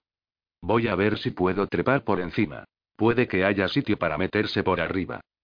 Le paso mi fusil y me agarro bien con las dos manos. No he hecho demasiada escalada, ¿vale? Mi experiencia es nula, pero no puede ser tan difícil, ¿no? Cuando estoy más o menos a un metro del suelo, una roca se desprende bajo mi pie, caigo desde arriba y me doy un buen golpe en la barbilla. Lo intentaré yo, dice Ben. No seas estúpido, estás herido. De todos modos, tendría que subir, casi. Tiene razón, claro. Abrazo a Sammy mientras Ben escala el amasijo de hormigón y varillas de acero. Lo oigo gruñir cada vez que llega al siguiente asidero. Algo mojado me cae en la nariz. Sangre. ¿Estás bien? Le pregunto. Un, define bien. Bien significa que no te estás desangrando. Estoy bien. Es débil, dijo Bosch. Recuerdo la forma en que Ben se paseaba por los pasillos del instituto, meneando los anchos hombros, atravesando a la gente con el rayo mortífero de su sonrisa. Era el amo del universo. Entonces jamás lo habría considerado débil. Pero el Ben Parish que conocía es muy distinto del Ben Parish que trepa por una pared irregular de piedras rotas y metal retorcido. El nuevo Ben Parish tiene los ojos de un animal herido. No sé qué le habrá pasado exactamente entre aquel día en el gimnasio y ahora, pero no cabe duda de que los otros han tenido éxito al cribar a los débiles de los fuertes. Los débiles han desaparecido. Ahí es donde falla el plan maestro de Bosch. Si no nos matas a todos a la vez, los que queden no serán los débiles. Los que queden serán los fuertes, tal vez dañados, pero enteros, como las varillas de acero que antes armaban este hormigón. Inundaciones, incendios, terremotos, enfermedades, hambre, traición, aislamiento, asesinato. Lo que no te mata, te hace más fuerte. Más duro. Más sabio. Estás convirtiendo rejas de arado en espadas, Bosch. Nos estás rehaciendo. Nosotros somos la arcilla, y tú eres Miguel Ángel. Y nosotros seremos tu obra de arte. 88. ¿Y bien? Pregunto al cabo de varios minutos, viendo que Ben no baja, ni poco a poco ni de golpe. Creo, que hay, el sitio, justo dice, con un hilo de voz. Se alarga bastante, pero veo luz al final. Luz. Luz brillante, como de focos. Y. ¿Y? ¿Y qué? Y este montón de hormigón no es demasiado estable. Creo que empieza a desmoronarse bajo mis pies. Me agacho frente a Sammy, le digo que se me suba encima y que me rodee el cuello con los brazos. Agárrate fuerte, Sam le pido, y él me hace una llave de estrangulación. Ah, me quejo con un jadeo, no tanto. No me sueltes, casi me susurra al oído cuando empiezo a subir. No te soltaré, Sam. Aprieta la cara contra mi espalda, absolutamente confiado en que no lo dejaré caer. Ha vivido cuatro ataques alienígenas, ha sufrido Dios sabe que en la fábrica de la muerte de Ghost, pero mi hermano sigue confiando en que, de algún modo, todo saldrá bien. En realidad no hay esperanza, lo sabes, ¿verdad? Dijo Bosch. He oído antes esas palabras, con otra voz, mi voz, en la tienda del bosque, bajo el coche de la autopista. Imposible, inútil, sin sentido. Creía lo mismo que dijo Bosch. En el búnker vi un mar infinito de rostros alzados. De haberme preguntado, les habría dicho que no había esperanza, que nada tenía sentido. O les habría dicho, subíos a mis hombros, no os soltaré. Subir la mano, agarrarse, impulsarse, poner el pie, descansar. Subir, agarrarse, impulsarse, pie, descansar. Subíos a mis hombros, no os soltaré. 89. Ben me sujeta por las muñecas cuando estoy cerca de la cima de los escombros, pero le digo entre jadeos que suba a Sammy primero. No me queda energía para ese último paso, así que me quedo allí colgada, esperando a que Ben vuelva a sujetarme. Tira de mí para meterme por el estrecho hueco, una rendija entre el techo y lo alto de la colina. La oscuridad no es tan absoluta aquí arriba, y le veo el demacrado rostro, cubierto de polvo de hormigón y arañazos que ya han empezado a sangrarle. Todo recto susurra. Puede que a unos 30 metros. No hay sitio para ponerse en pie ni sentarse. Estamos tumbados boca abajo, casi nariz contra nariz. Casi, ¿eh? no hay, nada. Todo el campo ha desaparecido. Simplemente ha, desaparecido. Asiento con la cabeza. Ya he visto muy de cerca lo que pueden hacer los ojos. Tengo que descansar, le digo entre resuellos y, por algún motivo, me preocupa la calidad de mi aliento. ¿Cuándo fue la última vez que me cepillé los dientes? Sams, ¿estás bien? Sí. ¿Y tú? Me pregunta Ben. Define bien. Es una definición muy cambiante, responde. Han iluminado la zona, ahí fuera. ¿El avión? Está ahí. Es grande, uno de esos enormes aviones de carga. Hay muchos niños. Nos arrastramos hacia la barra de luz que se filtra a través de la grieta, entre las ruinas y la superficie. Cuesta avanzar. Sammy empieza a gemir. Tiene las manos desolladas y el cuerpo magullado por culpa de la piedra. Nos metemos por huecos tan angostos que nos rozamos la espalda contra el techo. En una ocasión me quedo atascada y Ben tarda varios minutos en sacarme.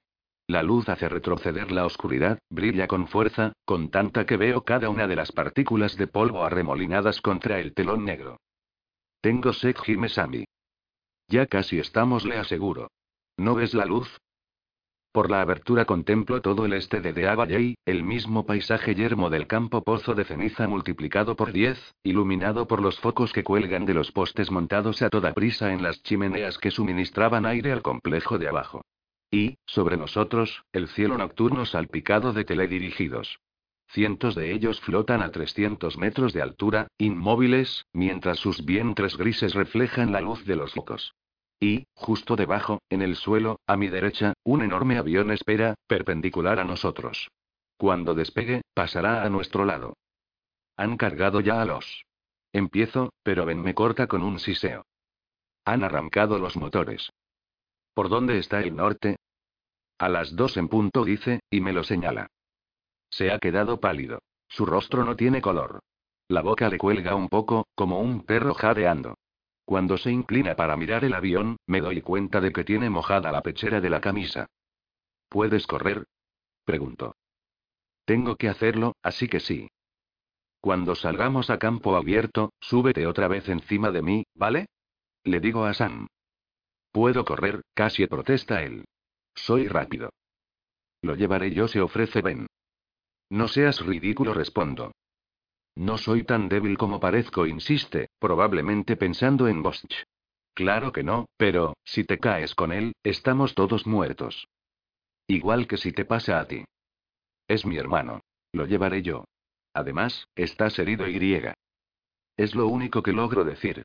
El resto queda ahogado en el rugido del enorme avión que se dirige hacia nosotros, acelerando.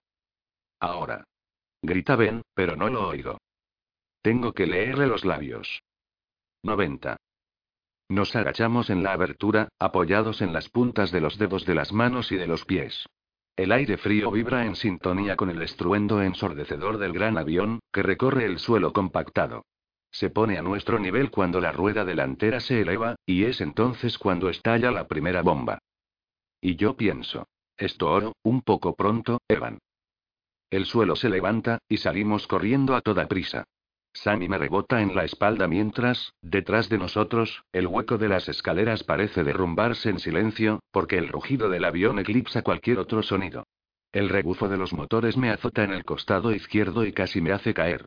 Ben me coge a tiempo y me empuja hacia adelante. Después salgo volando. La tierra se hincha como un balón y retrocede, y el suelo se abre con tanta fuerza que temo que se me hayan reventado los tímpanos. Por suerte para Sam, aterrizo boca abajo, aunque para mí no es tan afortunado, ya que el impacto me deja los pulmones vacíos, sin un mísero centímetro cúbico de aire. Noto que el peso de Sam desaparece y veo que Ben se lo echa al hombro. Después me levanto, pero me quedo atrás y pienso. Débil. Y una mierda. Y una mierda. Ante nosotros, el suelo parece alargarse hasta el infinito. Y detrás, se lo traga un agujero negro, y el agujero nos persigue al expandirse, devorándolo todo a su paso. Un resbalón y se nos tragará también a nosotros, reducirá nuestros cuerpos a fragmentos microscópicos. Oigo un grito agudo por encima de nuestras cabezas, y veo que un teledirigido se estrella contra el suelo a 10 metros de nosotros.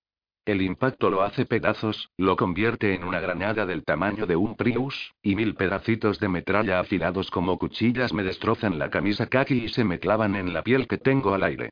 La lluvia de teledirigidos sigue un ritmo. Primero, el grito de Bansee. Después, la explosión cuando se estrellan contra el suelo, duro como una roca. A continuación, el estallido de escombros. Y nosotros esquivamos las gotas mortales, moviéndonos en zigzag por el paisaje baldío mientras el hambriento agujero negro lo consume y nos persigue. También tengo otro problema. La rodilla. La vieja herida de cuando me derribó un silenciador que se escondía en el bosque. Cada vez que piso suelo duro, un dolor punzante me sube por la pierna y me hace trastabillar, obligándome a reducir la marcha. Cada vez me quedo más atrás.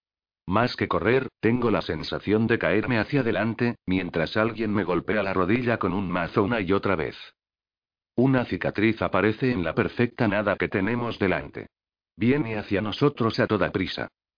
Ven.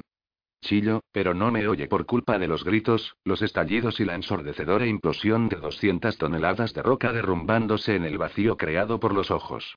La sombra borrosa que se dirige a nosotros se solidifica en una forma concreta, hasta que se convierte en un umbe repleto de torretas para ametralladoras. ¡Qué cabrones más insistentes! Ben ya lo ha visto, pero no tenemos elección. No podemos parar, no podemos dar media vuelta. Al menos, el agujero también se los tragará a ellos, pienso. Entonces, me caigo. No sé bien por qué. No recuerdo la caída en sí. Estoy corriendo y, de repente, tengo la cara pegada al suelo y pienso. ¿De dónde ha salido esta pared? A lo mejor se me ha bloqueado la rodilla. A lo mejor he resbalado. El caso es que me he caído y noto que la tierra que tengo debajo chilla y grita mientras el agujero la desgarra, como una criatura devorada viva por un depredador hambriento. Intento levantarme, pero el suelo no colabora, se comba debajo de mí y vuelvo a caer. Ben y Sam están a varios metros, todavía de pie, y allí veo el Umbe, que aparece delante de ellos en el último segundo, quemando neumáticos. Apenas frena. La puerta se abre de golpe, y un crío escuchimizado alarga la mano hacia Ben. Ben le lanza a Sammy. El crío mete a mi hermano dentro y, a continuación, da una buena palmada al lateral del vehículo, como diciendo: Vamos, Parish, vamos. Y entonces, en vez de subirse al umbe como una persona normal, Ben Parish da media vuelta y corre a por mí. Agito los brazos para que se vaya. No hay tiempo, no hay tiempo, no hay tiempo, no hay tiempo.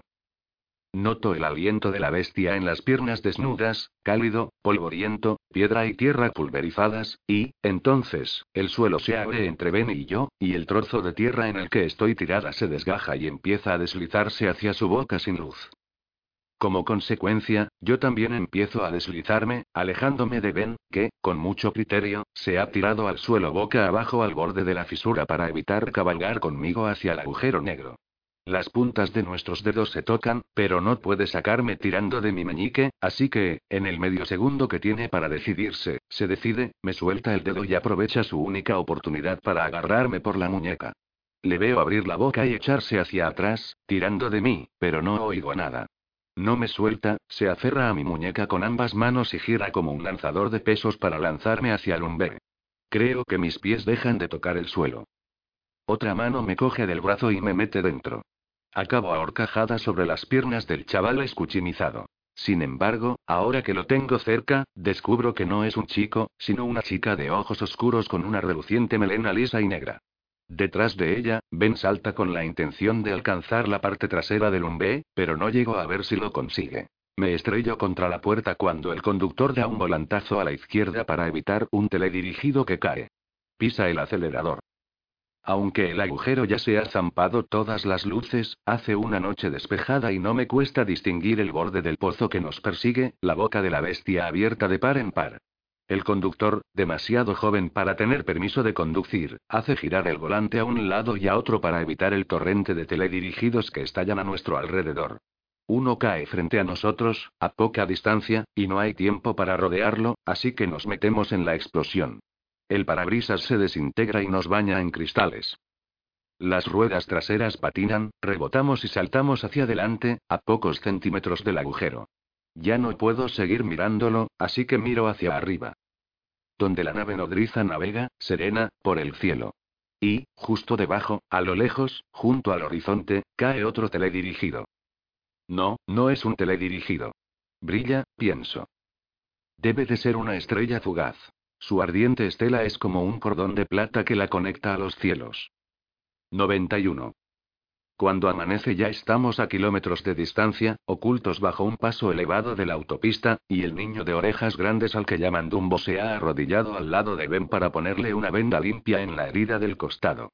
Ya se ha ocupado de mí y de Sammy. Nos ha sacado metralla, nos ha limpiado las heridas, nos ha dado puntos y las ha vendado.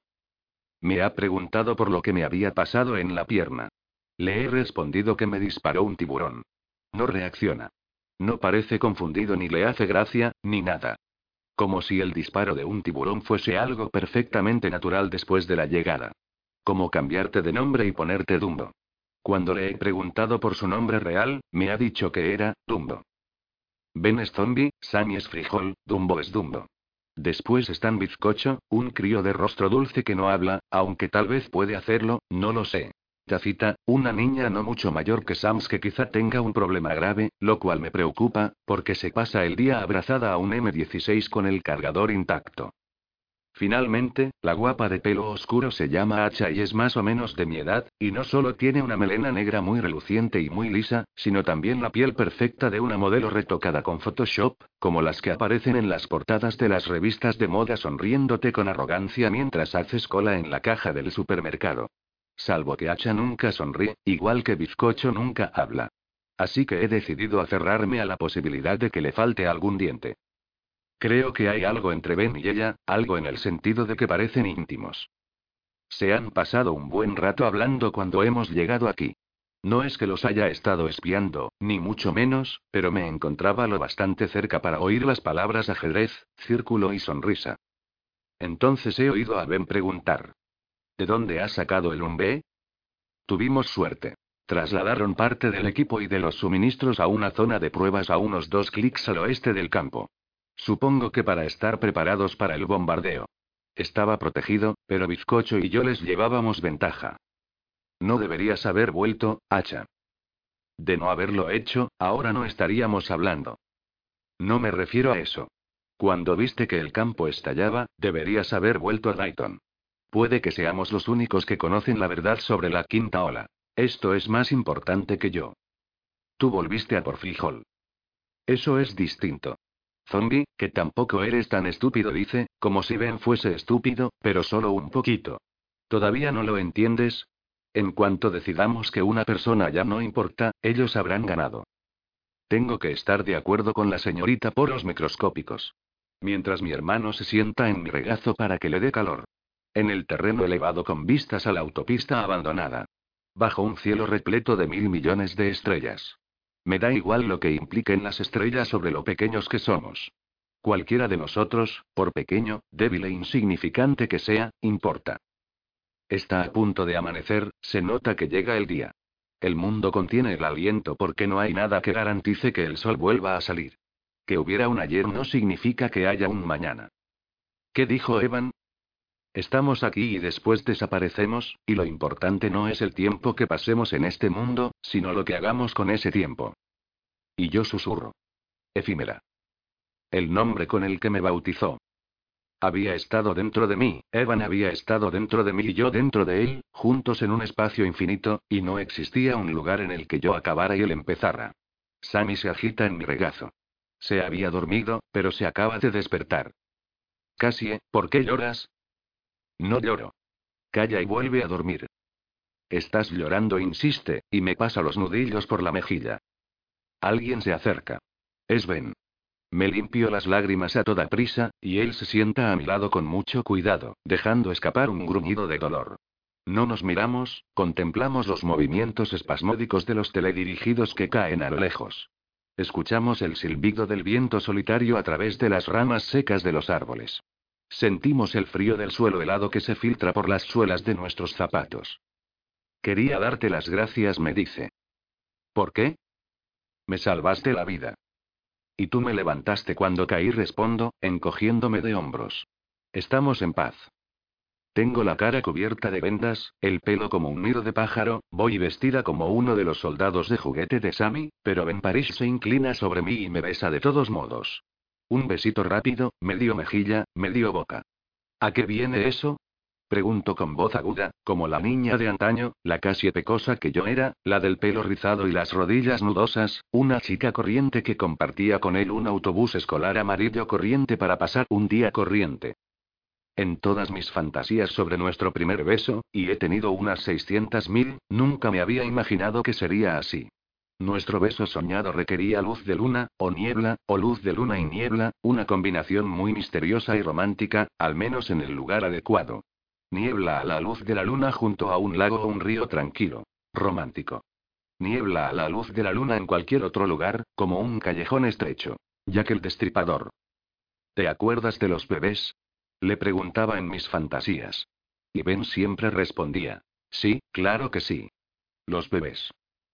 Oye, Ben, me preguntaba si recordarías, íbamos en el mismo autobús al colegio, tú estabas hablando de tu hermana pequeña y yo te dije que Sammy también acababa de nacer, y me preguntaba si te acordarías de eso. Lo de que nacieran juntos. Bueno, juntos no, eso los convertiría en gemelos, ja, ja. Me refiero a que nacieron a la vez. No exactamente, pero con una semana de diferencia. Sammy y tu hermana. Los bebés. Perdona, bebés, Da igual, no tiene importancia. Ya no hay nada que no tenga importancia. Estoy temblando. Debe de haberse dado cuenta, porque me echa un brazo por encima y nos quedamos así sentados un rato, yo abrazando a Sammy, Ben abrazándome a mí, y los tres juntos contemplando el sol que sale por el horizonte y arrasa la oscuridad con su estallido de luz dorada.